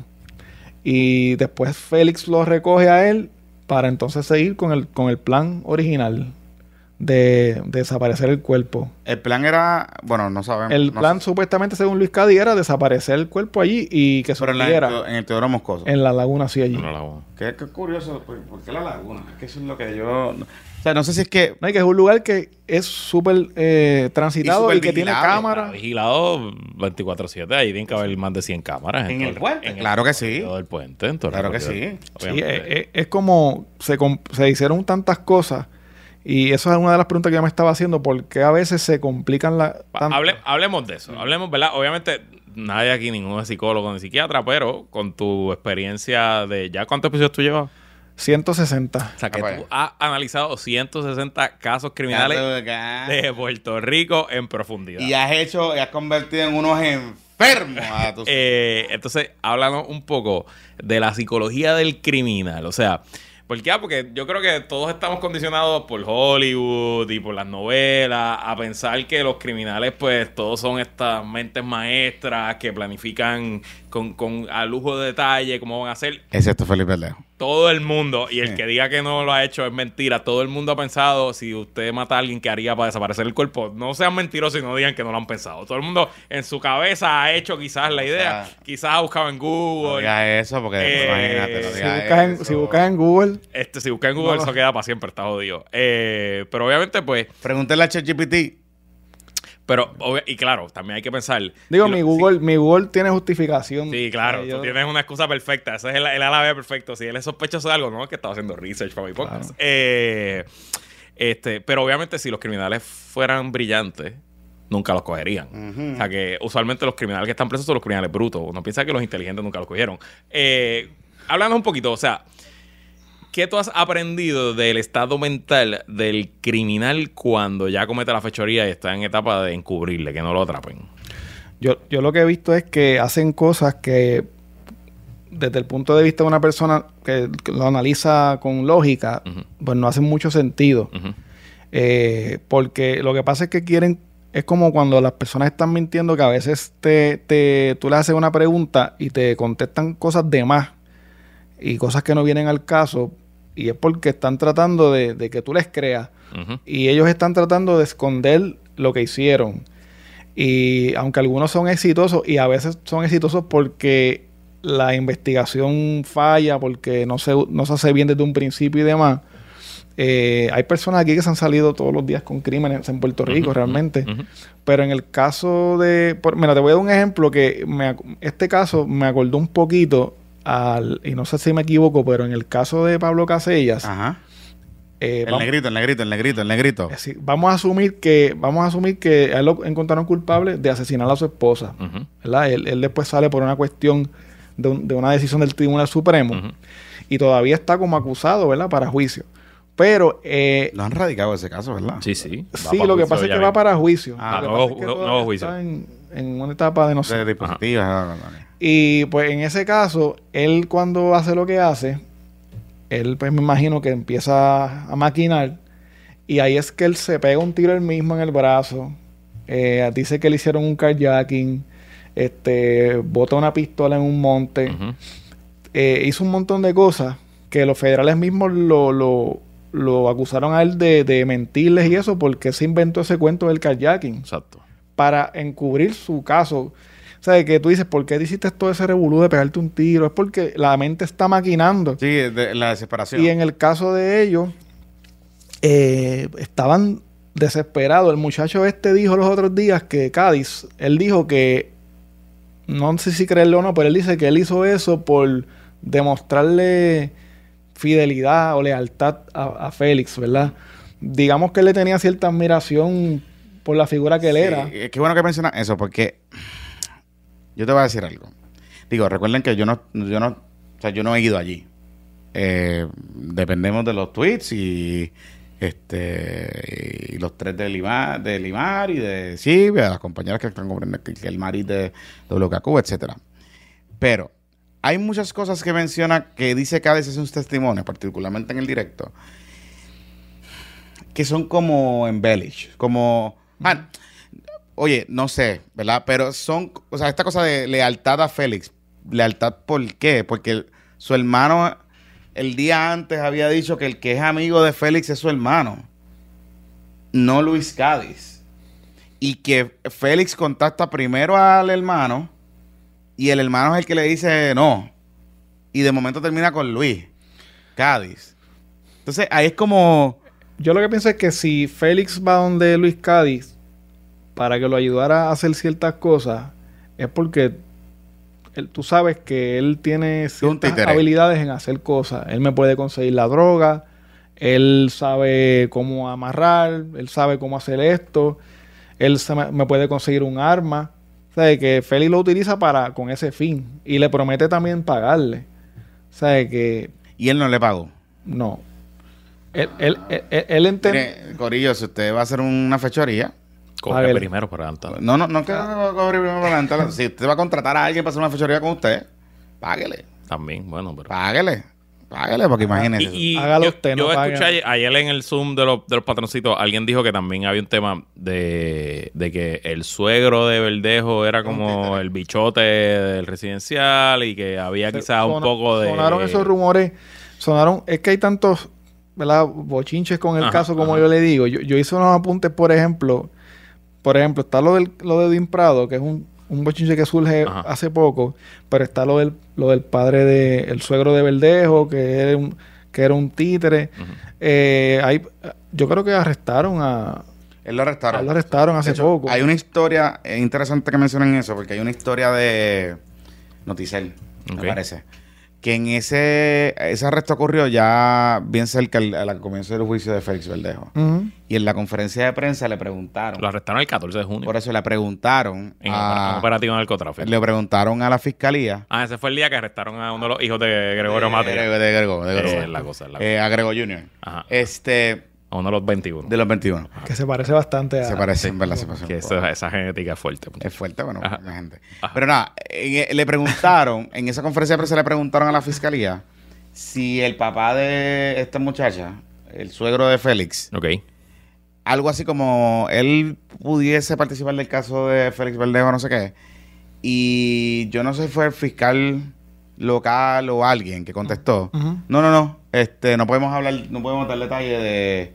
Como que dejando entrever Que había algo por ahí. que había algo por ahí relacionado o que ellos ya sabían que de alguna manera u otra este nombre de el suegro de Félix Verdejo iba a tener un rol protagónico en el caso. Entonces, yo te pregunto, hermano, no sé si lo has podido corroborar. Este títere, porque recordemos que en esos días la mamá de Keishla decía, o sea, ella hablaba de Félix Verdejo, de yo no sé quién carajo más, y del papá de Elis. Y él decía, papá de Elis, tú sabes lo que, tú sabes dónde está, ayúdame a encontrarla. Yo me acuerdo de eso, que ella lo repetía todo el tiempo, lo repetía todo el tiempo. De lo que tú has podido corroborar o, in- o investigar y de las cosas que han salido. eh, sabemos de que esta persona tenga algún tipo de vinculación más allá de que le ofreció pagar los chavos al abogado. Lo que pasa es, bueno, eso es una. Sí. Lo de la visita a, a Edwin Prado de, del, del suegro de Verdejo y de la ex, la ex esposa de Verdejo o la esposa, no sé en qué estatus están ellos, eh, a, a la oficina de Edwin Prado. Mm. Ella le preguntaron sobre eso, que para que ella fue a, a la oficina de Prado. Ella dijo que fue que alguien le dijo a ella que podía ir donde él para pedir ayuda para las víctimas, algo así, un cuento así. No sé, no sé en qué sentido ella se refiere a eso. Pero entonces, la casualidad es que Cádiz va al mismo abogado, el suegro de Verdejo al mismo abogado, ella va al mismo abogado. Curioso. Eh, es un poco curioso, pero eh, pues eh, a lo mejor ese abogado, por ejemplo, aquí hay abogados bien notorios que todo el mundo los conoce y saben que pues Jorge Gordon y Robert Molero y la gente pues lo- los busca. Pero No, no están metidos dentro de una esfera. Pero, Sí, pero- sí. pero está bien, pero está bien. Bueno, pero en ese caso, pues, Era en ese momento no era necesario porque era lo que era negociar la entrega, ¿no? exacto. Entonces ellos hicieron lo, lo que yo Mira, te- nos te- aquí en el chat que el, que el suegro estaba preso ya. Que las acusaciones, eso fueron acusaciones nuevas. O sea, que ya, Ah, bueno. ya estaba. ok, Sí, pero que le pregunto. Evidentemente es un titerín, es un titerín. Ajá. No, y, y de lo que estaba diciendo Luis sobre la complicación de, lo, de, las, de los casos y de lo que hacen, Ajá. si te fijas, mira todo lo que ellos hicieron. O sea, que la idea de Verdejo era deshacerse del, del bebé, no quería tener el bebé. Eso, eh, el, el objetivo de él o la motivación era, el motivo no tener ese hijo. La primera pregunta es, mira, aborta ese nene. Ella le dijo que no. Ok. Pues entonces él decidió matarla. Esa es su solución al problema. Que obviamente pues le trajo unas consecuencias peores. Eh, pero ya que vamos a hacer esto, pues vamos a planificar cómo lo vamos a hacer. Y todo lo que hicieron, la buscamos en un sitio, la llamamos para decirle te vamos a recoger, estás dejando evidencia de que estás llamándola, la recogemos en un sitio, tú vas a buscar el carro de ella, lo vas a desaparecer, después me buscas a mí, la metemos en la laguna, la amarramos, le metemos droga, este, después le disparamos y después le ponemos un bloque para que se hunda y después me tiro a nadar porque no se está hundiendo que, que llamaron a testificar al, al entrainer de él porque supuestamente que él y que nadaba un montón. Me imagino que la fiscalía para tratar de establecer que él tenía una condición física que le permitía nadar mucho. Tantas cosas que se hicieron que tú te dices, ¿por qué ellos hicieron tanta loquera? Y es pues ese desespero de darle de... Sí, que no son, que no eran, que no eran unos criminales habituales. Eran No. como, estaban haciendo, eran títeres, Sí. pero no eran unos criminales que estaban acostumbrados a matar a alguien y disponer de su Sí, yo, cuerpo. yo, claro. yo hice un caso, el último caso que trabajé Ah. recientemente eh, pasó en el 89, la masacre del señorial. Mm. Ese caso, los que hicieron eh, el acto, la policía desde un principio pensaban que eran profesionales por la manera en que mat- mataron a cinco personas ahí, ejecutados en una bala aquí, pam, pam, pam, los cinco, en un mismo sitio pequeño, con un silenciador. Incluso la, la prensa recibe una llamada de que el cartel de Medellín había hecho eso. es un revolú. Ok. Eh, y El cartel de Medellín. sí, interesante. y se, y se dio, y, y realmente era algo bien sencillo que se complicó también. Ok. El, el que manda a matar a el, un hombre que quería estar con una mujer, manda a matar al esposo de esta mujer. Y los, los que lo fueron a matar se desesperaron. Ok. No No- esperaron que él bajara y se metieron a la oficina de él y mataron a todos los que estaban en esa oficina. Ya. Y mataron a la mujer. No. O sea, A la mujer, a que la los mujer que contrató. él quería. Ah, la, No, a la- ok, o sea, la- ok, ok, ok. ajá. A la mujer que el que los contrató quería, Quería, ya. para él. Ya, ya. Entonces, eh, pues nada, después los cogieron y demás, pero que te digo que de algo sencillo complican el, el- el caso. Yo digo, ¿por qué complicarán tanto la- las cosas? Eso a un psicólogo imagino que tendrá que, sabrá cómo identificar y analizar eso. Yo por lo menos lo, lo veo como algo curioso que me da, me llama la atención. Mira, el. el tú, pues, tú eres justicia criminal, has cubierto un montón de casos. Este. ¿Cómo tú ves el tema de los testimonios anteriores? ¿Verdad? Estos testimonios de la exnovia, eh, todas las personas que fueron ahí, particularmente la exnovia de Verdejo. ¿Qué, qué te llama la atención de ese testimonio? Porque, porque ya no era la exnovia allí, Sí, sí. era la exnovia de hace par de años atrás. Sí. Eh, bueno, la fiscalía lo que quiere tratar es de establecer el carácter de él. Claro. Eh, mira, este tipo es un abusador, es violento, ya había hecho que una ex abortara. Es como que crear eh, un patrón. Mira, él tiene un patrón de actuación de esta forma para poder darle credibilidad al testimonio de Luis Cádiz. Es- he leído algunos análisis que se han hecho desde la perspectiva de que pues puede ser machista, de que la manera en que se está conduciendo la fiscalía puede ser machista, ¿verdad? Porque están revelando, haciendo que, que estas mujeres revelen sus intimidades y las están revictimizando al tener que testificar estas estas situaciones, la propia eh, pareja de Verdejo, ¿verdad? Que tienen que de- descubrir como que ella, tiene- ella le clonó el celular a él para descubrir las infidelidades. Y esa es la novela, ¿verdad? De, de lo que nos gusta, ¿verdad? Nosotros leer. y, ah, che, que- Pero cuando venimos al caso, pues es simplemente tratar lo de la cocaína, que él estaba vendiendo droga también. Y tú Que era, que era un rata, porque lo que le daba era 500 pesos por el kilo. eso, eso Sí. también me... Eso es un puerco. O sea, pero apre- aprendimos de un poquito de la economía del bajo mundo. El kilo, él lo compra por 35, digo, perdón. Él lo compra por 10 y le, saca, y, lo- y le saca 25 Ajá. y le da 500, 500 pesos al, al pana y él se queda con 24 500. Para que tú veas, el capitalismo está cabrón. Y que, y que Top Rank no, no, no está pagando bien. Y que Top Rank no paga. Digo, es que Top Rank- o sea, él no le paga un salario, él, él Bueno, cobra pero- por pelea y pues si no hay pelea. Bueno, pero pues, usualmente, usualmente cuando tú estás en esos niveles, Ajá. te pagan un salario. Como una dietita para Para, no, no, una dieta está buena, pero Ajá. para, para mantenerte, que te la descuentan después. De la- Esa siempre es la pelea de los boxeadores Ya, que dicen que los manejadores son unos, unos, Ok. unos gánsteres, qué sé yo.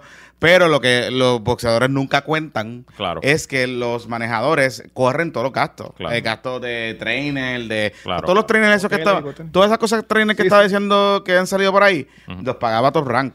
O sea, como que es, es ese tema. Pero bueno. Y me da curiosidad que también quiere decir que su estilo de vida era un estilo de vida de, de gastar un montón Claro, de dinero, sí, porque de- eh, ah, yo creo que salió a reducir que él tuvo que buscar un, un abo- o estaba buscando un abogado este que le, que le hiciera la defensa como del pueblo, que no, no fuera un abogado que él Bueno, tuviera el, que el abogado es un es public Por eso- defender. un public Por eso que quiere decir defender. que no, que pues no tiene el dinero Claro. para entonces para lo que pasa es que un abogado criminalista federal en Puerto Rico, Empiezan 200 papeles. para ver un caso de asesinato por jurado, te empiezan dos. y más y más cuando al principio se pudo haber visto por pena de muerte Claro, que ahí va a ser un- Que ahí hay Pero- menos abogados. Importante también destacar que en el Tribunal Federal hay unos abogados public defender a tiempo completo, pero adicional. Ahí. Hay abogados que están por contrato, que cobran por hora, les paga el gobierno federal y son excelentes abogados. O sea, Sí. que, que yo no sé quiénes son específicamente estos abogados, eh, pero no me extrañaría que sean excelentes abogados y creo que lo están haciendo bastante bien dentro de un caso jodido, porque que- vamos, les dieron es un caso que- jodido. Es o que tienes un caso bien, bien difícil para probar. Y recuerden, ¿verdad? También, y esto es un poquito la-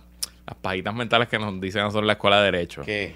Que el abogado criminalista, el abogado de defensa, en caso, no necesariamente está ahí para. O sea, el que tiene que probar el caso es el gobierno. El Correcto. que tiene que probar el caso, más allá de dudas razonables, es el gobierno. El que tiene que convencer a esos 12 hombres y mujeres que están en el jurado de que el tipo es culpable es el gobierno. El abogado de defensa está ahí un poco para velar que no le violen los derechos a su cliente. Que, y- le- que el Estado que tiene todo este poder inmenso. Exacto. Y para poder presentar cualquier teoría plausible que cause esa duda razonable. O sea, pero pensar que. O sea, aunque yo. yo y podemos. Y eh, quizás crear la duda. crear la duda, eso mismo. Eso, eso es lo que está Lo buscando que ese necesita es abogado, ¿no? uno. Y, y si usted pregunta por cómo es que ellos duermen por la noche defendiendo criminales, pues básicamente así duermen por la noche. Bueno, bebiendo ron y y, defendiendo criminales. y Ajá. defendiendo criminales. Ajá, ok. Exacto, sí, sí. Pero, pero sí, re- recuerde, los abogados. Sobre ese tema de, de cómo duermen y eso, te quiero pau- pautar un episodio que yo trabajé. Dale, dale. este que se, que entrevisté al profesor Carlos Soto Lara Cuente, si lo buscan así mismo, está en, en el listado, se llama El abogado criminalista en Puerto Rico. Ok. Es una entrevista de dos partes. Y le hice- yo le hice todas esas preguntas que nosotros tenemos, los que no somos abogados, y Sí, que les dicen títere y. eh, todas esas preguntas de quién les paga a ustedes, qué ustedes hacen si es un caso que matan a un niño, todas las cosas que nosotros no podemos entender, cómo es posible que una persona defienda a... El caso por el cual yo lo entrevisté fue que él, él defendió a una enfermera que, que asesinó a su hijo de siete años, ¿verdad? Wow. Y, y cuando tú ves la perspectiva del caso de él, pues él me contactó después de yo trabajar el episodio y de ahí que nos hicimos bastante eh, cercanos, hablamos de vez en cuando y fue una buena entrevista porque él nos él me contestó todas esas preguntas y, y le contestó a, a las personas que tienen la curiosidad sobre el trabajo que hacen los abogados criminalistas. Sí, es un trabajo ingrato. Eh, porque como en Puerto Rico es demasiado mediático los casos criminales, por más sencillo que puedan ser, o sea, por más simple que el crimen pueda ser, por la naturaleza de Puerto Rico, la cercanía de la gente a su sistema de justicia, ¿verdad? Eh, y como se cubren los casos, digo, ahora es menos, pero antes eh, los, eh, habían periódicos y habían medios que se dedicaban a cubrir casos, era policíaca y casos de, de los tribunales. Y entonces... eh, Ahora hay un podcast. Ah, exacto. Entonces, y eso, y eso, y esa dinámica, este, com- combinada con el tema de la naturaleza humana, de que somos curiosos por naturaleza, somos morbosos por naturaleza, aunque usted lo niegue, pero lo Ujú. somos, este, pues genera toda esta cosa. Y yo he hablado con compañeros abogados criminalistas que me han dicho que cada vez se les hace más difícil eh, asumir representaciones en casos complejos o mediáticos porque la presión es bien fuerte a nivel de que la gente empieza a llamar a las oficinas, este, eh, amenazas, eh, van a lugares con sus familias y lo, y lo dice, pero ¿por qué tú estás defendiendo a esta persona? Que sí, obviamente los casos más notorios que no hemos visto es Gordon, los Gordon y, y Cameron y todo este tipo de cosas, pero ellos están haciendo su trabajo, como bien dice Luis, o sea, cualquiera, cualquier persona que enfrente una acusación criminal, usted está peleando contra el gobierno. Correcto. No está peleando con el crimen, usted está peleando contra el gobierno. Correcto. Si usted comete el crimen, pues ok, pues está bien. Pero si usted comete el crimen, usted tiene derecho a que ese juicio pues sea justo y sea imparcial. Y el gobierno tiene todos los recursos del mundo. Todos los recursos del mundo para acusarlo. Así Más que- el gobierno federal. más- y sobre todo el gobierno federal, que tiene herramientas extraordinarias. Y que escoge los casos que trae. También. O sea, Eso o para sea, que sepa. Deciden qué casos trae y que los casos flojos no los traen. Exacto. Y se, y se tardan. Porque este caso, este caso lleva dos años, ¿no? Sí, no, y, que, y- y que es un caso que también, como tú dices, lo pudieron haber dejado bien para que lo procesaran aquí como un asesinato en primer grado. Claro. Y yo pienso que tenía también bastantes elementos para que lo pudieran probar Entonces, el, el- el Eh, propio aquí- gobierno de Puerto Rico. Así, te iba- qué bueno que traes ese, ese punto. Hoy en, estamos grabando viernes, el viernes, en Directo y Sin Filtro, nosotros tuvimos un abogado, se llama eh, Francisco, se me escapa el apellido y le pido disculpas. González. No, Chaparro, creo que es. Ok. No, anyway. eh, no, un abogado criminalista que litiga en el foro federal. Y le hicimos una pregunta que a mí me estuvo curiosísima, pero curiosísima. Eh, y, y él contesta, yo veo... Francisco Reyes. Reyes, ok. Francisco Reyes. Gracias, Pepito. Gracias, Pepito. bebé, que Pepito- Qué bueno, qué bueno. Qué bueno, eh. Hoy se ganó los chavos. Hoy se ganó los chavos para que vaya a apostar allí. A Sí, exacto. Anyway, este. Y él me decía, él nos dijo que él ve secuestro, pero no ve carjacking. Y que inclusive él dice, yo todavía estoy esperando cómo se configura la jurisdicción federal en este caso Digo, me dice, yo sé cómo es. Eso es un caso para Boston, pero eso es un argumento para Boston. No, para el jurado. Bueno, no necesariamente, porque él dice, él dice, para que Fiscalía Federal pueda radicar un caso criminal en Puerto Rico, tiene que tener jurisdicción. Siempre se utilizan los memorandos de entendimiento, en los Ya. MOUs esos que tienen de que el gobierno de Puerto Rico como que le cede jurisdicción en ciertas cosas, etcétera. Eso no es así. Y por eso es que siempre ellos llevan, me dice, a lo mejor los últimos testigos, ahí está, qué sé yo. Me dice, o sea, es fácil tú mostrar, la, eh, configurar la jurisdicción. Pues tú dices que el carro que movieron, pues el carro vino por el comercio interestatal y ahí está. Commerce. Y hay otra manera también de hacerlo, por ejemplo, transportar a una persona de un punto A a un punto B utilizando un puente sobre agua. Ahí también hay elementos de jurisdicción federal. Pero, pero, Pero ahí el secuestro entonces se estipula. exacto. Pero él me dice, lo que están acusando a Félix Verdejo mm, es de secu- tiene secuestro, tiene otras cosas, pero el kayaking no está. Lo que pasa es que para mí el kayaking no está, Mm, pero tú dijiste algo ahorita, que es que esté o no esté la persona en el carro. sí. Entonces, ese carro se lo quitaron a ella, no fue voluntariamente. lo que pasa Ahora, para mí eso más, eso para mí es un simple eh, hurto de vehículo. Por eso. Y ahí es lo que, y lo que nos planteaba es, eso no es, primero que ahí no es jurisdicción federal. Exacto. Eh, y segundo, él dice, bueno, Cádiz está diciendo, y la teoría de la fiscalía con los videos es que ella se baja del vehículo Se monta. y se monta. Voluntariamente la Voluntariamente. No se ve eh, un arma. O sea, el evento de intimidación o violencia ocurre Para que fuera el Cádiz, dentro del vehículo de Verdejo que ella ya abordó voluntariamente. Pero ahí está el secuestro. Ahí está el secuestro, en teoría. Bueno, el secuestro comienza en el momento en que la atacan. Que la Exacto. droga. Que le da el que punto. la a la droga y que la, y que la droga. Pero si, si pudiese, por lo menos el secuestro está. Pero como quiera el secuestro es, es life in prison. Sí, sí, o sea, él me decía, digo, se van a caer dos casos, eh, pues son, pues en vez de ser 400 años van a ser 200. Correcto. Exacto, eso es.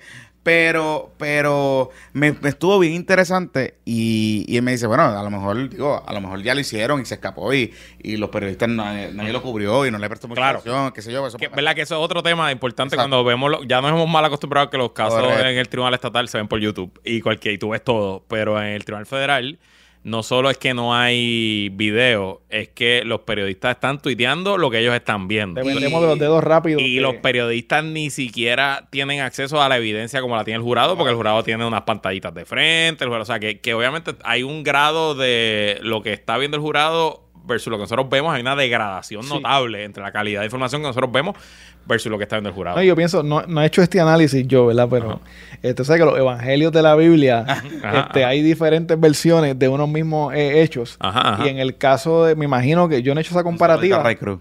Exacto, pero eh, me imagino que me, me imagino que en este caso tiene que haber una diferencia entre lo que escribe Silvia, entre lo que escribe Ah, Melissa Correa. ah, claro, claro. lo hay, lo hay, lo hay. Claro, lo hay. Y recuérdate que, que, o sea, la mayoría de los periodistas que están cubriendo ahí no son abogados. Claro. o sea. No han visto casos. eh, Y como hay una mezcla entre periodista de noticias y periodista de farándula y se están uniendo en el punto donde ambos se encuentran, pues Sí, el, interés, pues, el también interés da- mío y mi, y mi ojo está puesto en algo. ciertos elementos. Claro. Exacto. Sí, o sea, estamos dependiendo, muchos de los que estamos analizando los medios, más allá de, por ejemplo, pues, pelota dura que ha llevado a, su, a la reportera de WKQ, a Exacto. Gel- Gelmar, que se llama, creo, eh, que la ha llevado allí, muy buena, de hecho, haciendo los resúmenes, o sea, transportando su, su tweet a, a un resumen en TV. eh, y Silvia Hernández en sus intervenciones, etcétera, pues obviamente, pues, es eso, las percepciones, ¿no? O sea, como que para Silvia, muy probablemente, pues lo más importante era hoy la ridícula que estaba tirada allá al frente de la- del tribunal Ay, de manera más morbosa. Increíble. O sea, y oye, y yo puedo entender que hay que visibilizar el tema de la violencia de género. Yo lo puedo entender. Y que hay que hacer las manifestaciones. Pero, corilla, corilla. o sea, corilla, corilla. Estas familias, las dos familias, pero particularmente la familia de Keishla, lleva una semana allí, que es lo que llevamos con el caso, escuchando día tras día cómo a su ser querido y a su nieto básicamente lo torturaron y los tiraron de la manera más vil y más descarada posible y las tiraron al mar. Entonces, pues, está cabrón. O sea, hay que, o sea, la protesta puede esperar, corillo. Yo, yo, mira, yo recibo mensajes eh, cuando trabajo los episodios de personas, fami mi- familias de las víctimas, y familias de, de los victimarios también, que me hablan de cosas que pasaron hace 30, 20 años. Y pues yo tengo que conversar con ellos porque Claro. les afecta eh, que, se, que se traiga la información de nuevo y les hace revivir, ¿verdad? La situación Ajá. y los puedo entender. Pero imagínate tú, esto que ocurrió hace dos años, está fresco todavía en, en- en los Claro. sentimientos, en la memoria. eh, eh, el ver las fotos allí en el tribunal, eh, tú sabes, del, del cadáver y todo eso. No, los videos, o sea, porque el- eh, estos videos que son borrosos, que todo el mundo ve, que son borrosos, que yo, como está narrándolos el Cádiz este, y Fiscalía los está intercalando, pues está cabrón, porque tú, te- tú estás viendo la película, o sea, tú estás viendo las últimas horas de tu, de tu ser querido, Ujú. Eh, y de todo lo que pudo haber pasado ahí. Correcto. ¿Entiendes? Y está... Y de la, y la- y de la, y de, si, si tú te pones a, si, si te metes bien en, en la psicología de lo que estaba pasando allí, imagínate ella pasando por esa situación, tú no sabes hasta qué punto ella estuvo consciente, hasta qué punto no estuvo consciente, cuánto sufrió, si estuvo ahogándose, porque también ella se ahogó realmente la Sí, ella, no- ella- muere de la, de la- ahogada. Ahogada, exacto. Lo que pasa es que la autopsia me parece un poco extraña porque la autopsia le pone como tres causas de muerte. Yo- Bueno, es que yo me imagino que no hay una causa particular que el... Que el pero si hay ahogamiento, Ya. eh, pues estaba Ya viva. sí, eh, Estaba viva cuando, y, cuando entró y murió por el ahogamiento, a menos que el- la droga le haya hecho el mismo, el mismo es efecto que al lo que- sí, eso te voy a decir. Me da la impresión que la. O sea, en la. Como. Acuérdate que ellos dicen que era heroína. Pero después, cuando, cuando, le, cuando le hacen la prueba, detectan que era fentanilo. y, otra, y otra droga Y que es un tranquilizante de caballo. Eh, de, de caballo, que Pues- estaba eh, tinteada. Eh, Sí. Básicamente, esa droga que ellos compraron eso no era heroína. no era, no era. Ellos compraron otra droga que no era lo que ellos iban a comprar. Y cuando le inyectan eh, el efecto, o sea, la cantidad, el volumen de droga que le inyectaron a, a, a Keishla, eh, con estas dos combinaciones era alto. Entonces, ¿qué pasa? Que si bien es cierto se muere por ahogamiento, que es lo que dice la patóloga, ella dice, bueno, pero si, o sea, una persona que es experta en esta mierda me dice, bueno, lo que pasa es que si tú tienes una persona al agua, en condiciones normales, el, senti- el sentido común es eh, tratar de, de, de- Sí, de respirar. de respirar y de buscar la cosa. Lo que muy probablemente pasó aquí es que como ella estaba eh, letárgica por el fentanilo, ya el fentanilo y la cosa esta estaba haciendo efecto, ella muy probablemente cae al agua, ella a lo mejor despierta o está media letárgica y ella pues no se puede mover porque está amarrada, aquello lo otro, está letárgica por la cosa y es que se muere. Sí, hay un montón de cosas. Sí, sí, sí, que, está amarrada, tiene el bloque amarrado, tiene... está, es duro, es duro. Entonces, que le dieron. eh, eh, es fuerte. Lo que yo, lo que, lo que mencionaste de la, de la manifestación esa de hoy, yo no voy a dar mi opinión, pero no la entendí realmente. Y no, y no entiendo el propósito Attention tampoco. whore, eso es buscar, Porque- buscar que la cubran, eso es todo. Porque, ¿verdad? El Sí, poner, la el poner Estaba la, en la primera plana de la por un par de ropa horas. ¿no? y, y que la, y que la imagen de, del Sí. cuerpo con la misma ropa o la ropa similar, el bloque amarrado en el pie. No, yo no lo entendí y no entiendo cuál es el propósito que puede traer positivo eso, en el mi opinión. Corriendo el algoritmo. Ver, Pero ¿para quién, Paco? Sí. ¿Para quién es- corre ese Sí. Para ella, para la para- persona. para la persona, para la activista. Y ella, es la misma, ella es la misma que siempre está, ella está en el caso de Jensen, en Fajardo, ella Ajá. siempre estaba allí Sí, sí. protestando. Oye, Ah, bueno. este, Armando, ya, ya para ir redondeando un poco, este, Ya vamos por una hora con sí, Armando. es que pues, estos temas son... Sí, yo sé. A la gente le gusta, así que olvídate de eso. Ajá. Pero mira, Armando, un poco para ir redondeando, te, te quería preguntar un poco de tu proceso. Le hablamos aquella vez, pero eh, tú recibes eh, confidencia o como que gente cuando tú sacas un episodio que a lo mejor lo que tú sacaste no era y alguien quiere como que háblame de esa dinámica o sea yo- ya sabemos que tu comunidad es bien intensa pero de la de la parte de los protagonistas de las historias que tú eh, cubres eh, has tenido algún No he recibido tanto, No, tanto input así de, de- de personas que están ligadas. Sí he recibido, por ejemplo, eh, para cosas que se me vienen a la mente, en, en el caso del monstruo utuado, que fue el primero que yo trabajé, que, que me gustaría volverlo a hacer mejor, ¿verdad? Con, con más cosas. Este, ese caso sí recibí información de personas allegadas a la policía que, que me corrigieron algunos detalles. ok Por ejemplo, mira, eh, el- el- la manera en que murieron fue tal, tú dijiste de esta forma. siempre he recibido ese tipo de feedback, Ok. ¿verdad? Porque a veces lo que yo reporto pues, es lo que está en los medios y son cosas preliminares también que después se, se corroboran. Eh, he recibido pues, en YouTube, recibo muchos mensajes, esos son los más interesantes, los mensajes que recibo en YouTube es una, una- un to- unas personas totalmente diferentes a los que están en las No otras redes No sociales. hemos dado no hemos cuenta, no hemos dado cuenta. YouTube. Es un monstruo interesante. Es un mundo bien, bien, es bien diferente. Sí, sí, sí. Pero sí me han dado información buena. Por ejemplo, el caso del ángel de los solteros, eh, que todavía está en las cucharas de Ponce. eh, me, me escribió alguien que estuvo preso con él. Oh, wow. y, le, y- wow. y le di bastante credibilidad por- porque lo pude corroborar con otras personas. Mira, me dice, el tipo está súper gordo, no cabe en la, en la, obviamente no cabe ni por la puerta de la reja, de la celda, y es adicto al cigarrillo al punto de que está 24 horas fumando cigarrillos. Este, y está que los guardias le pide cigarrillo a los guardias, los guardias le llevan cigarrillos, eh, y eso me pareció curioso. He recibido, eh, recibí una información de el caso de este muchacho que tumbó el helicóptero o que se alega que le disparó al helicóptero. Ah, el del municipio de San Juan. Exacto. Eh, que me dijeron, mira, te escucharon ese el episodio allá, eh, los muchachos. ¿Mm? Muchachos, muchachos. ah, y ahí apretó, ah. Un saludito a los de la ONU. Y apretado. y, y me dijeron que les gustó, les gustó el Ah, episodio. gustó. Así Ah, que estamos bien por lo menos en ese O sentido. sea que a, pues, a- a nosotros nos ha pasado. En la 1072 no saben quién es Jonathan Lebron ni Luis Herrero, pero saben quién es Armando Torres, de seguro. Sí, sí. De seguro. Pero, pero, en el, pero en el corillo de los federales, de Ajá. Federico. Ah, bueno. está. Ahí, ahí. Y también de Armando, porque Sí, me han sí. hablado, me han hablado, Sí, me han hablado, sí. me han hablado. Este, bueno. Y Armando, espérate, antes de, ese- de eso, para despedirnos, eh, ¿culpable o no culpable, Felipe Berlejo? Eh, culpable 100%. Digo, para mí no hay break, de verdad. Estoy que no hay 100% de análisis acuerdo que se puede hacer ahí No hay más allá break. de eso. No hay una manera que un jurado puertorriqueño no encuentre. Yo, yo estaría buscando un acuerdo de alguna forma. Es que ya ya es está muy todo. tarde, ya, que Es que no hubo oferta tampoco. Yo pensaba que la fiscalía había hecho. La oferta es declararte culpable, esa es la oferta. Sí, no, pero no, Y- pero la oferta, inclusive ni eso fue.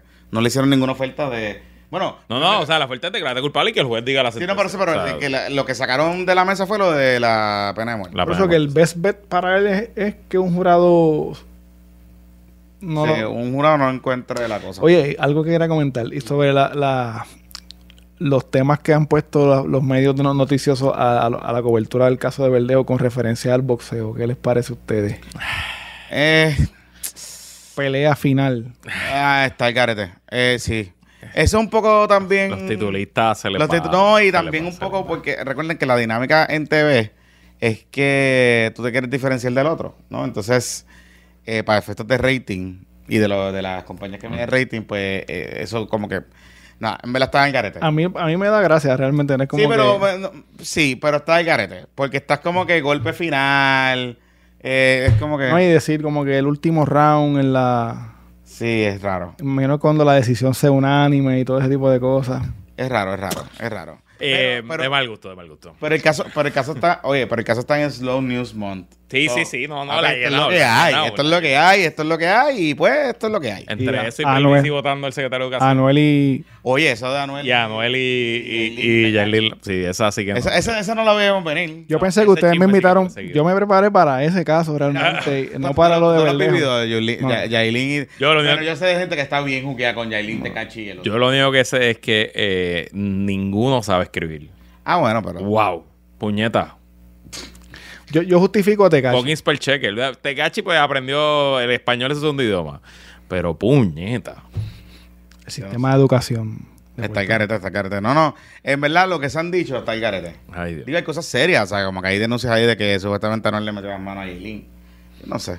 Pero bueno, Armando, eh, recuerden buscar a CrimePod. CrimePod. Este, CrimePod PR. ¿Estás en Threads ya? Sí, Ah, claro. en.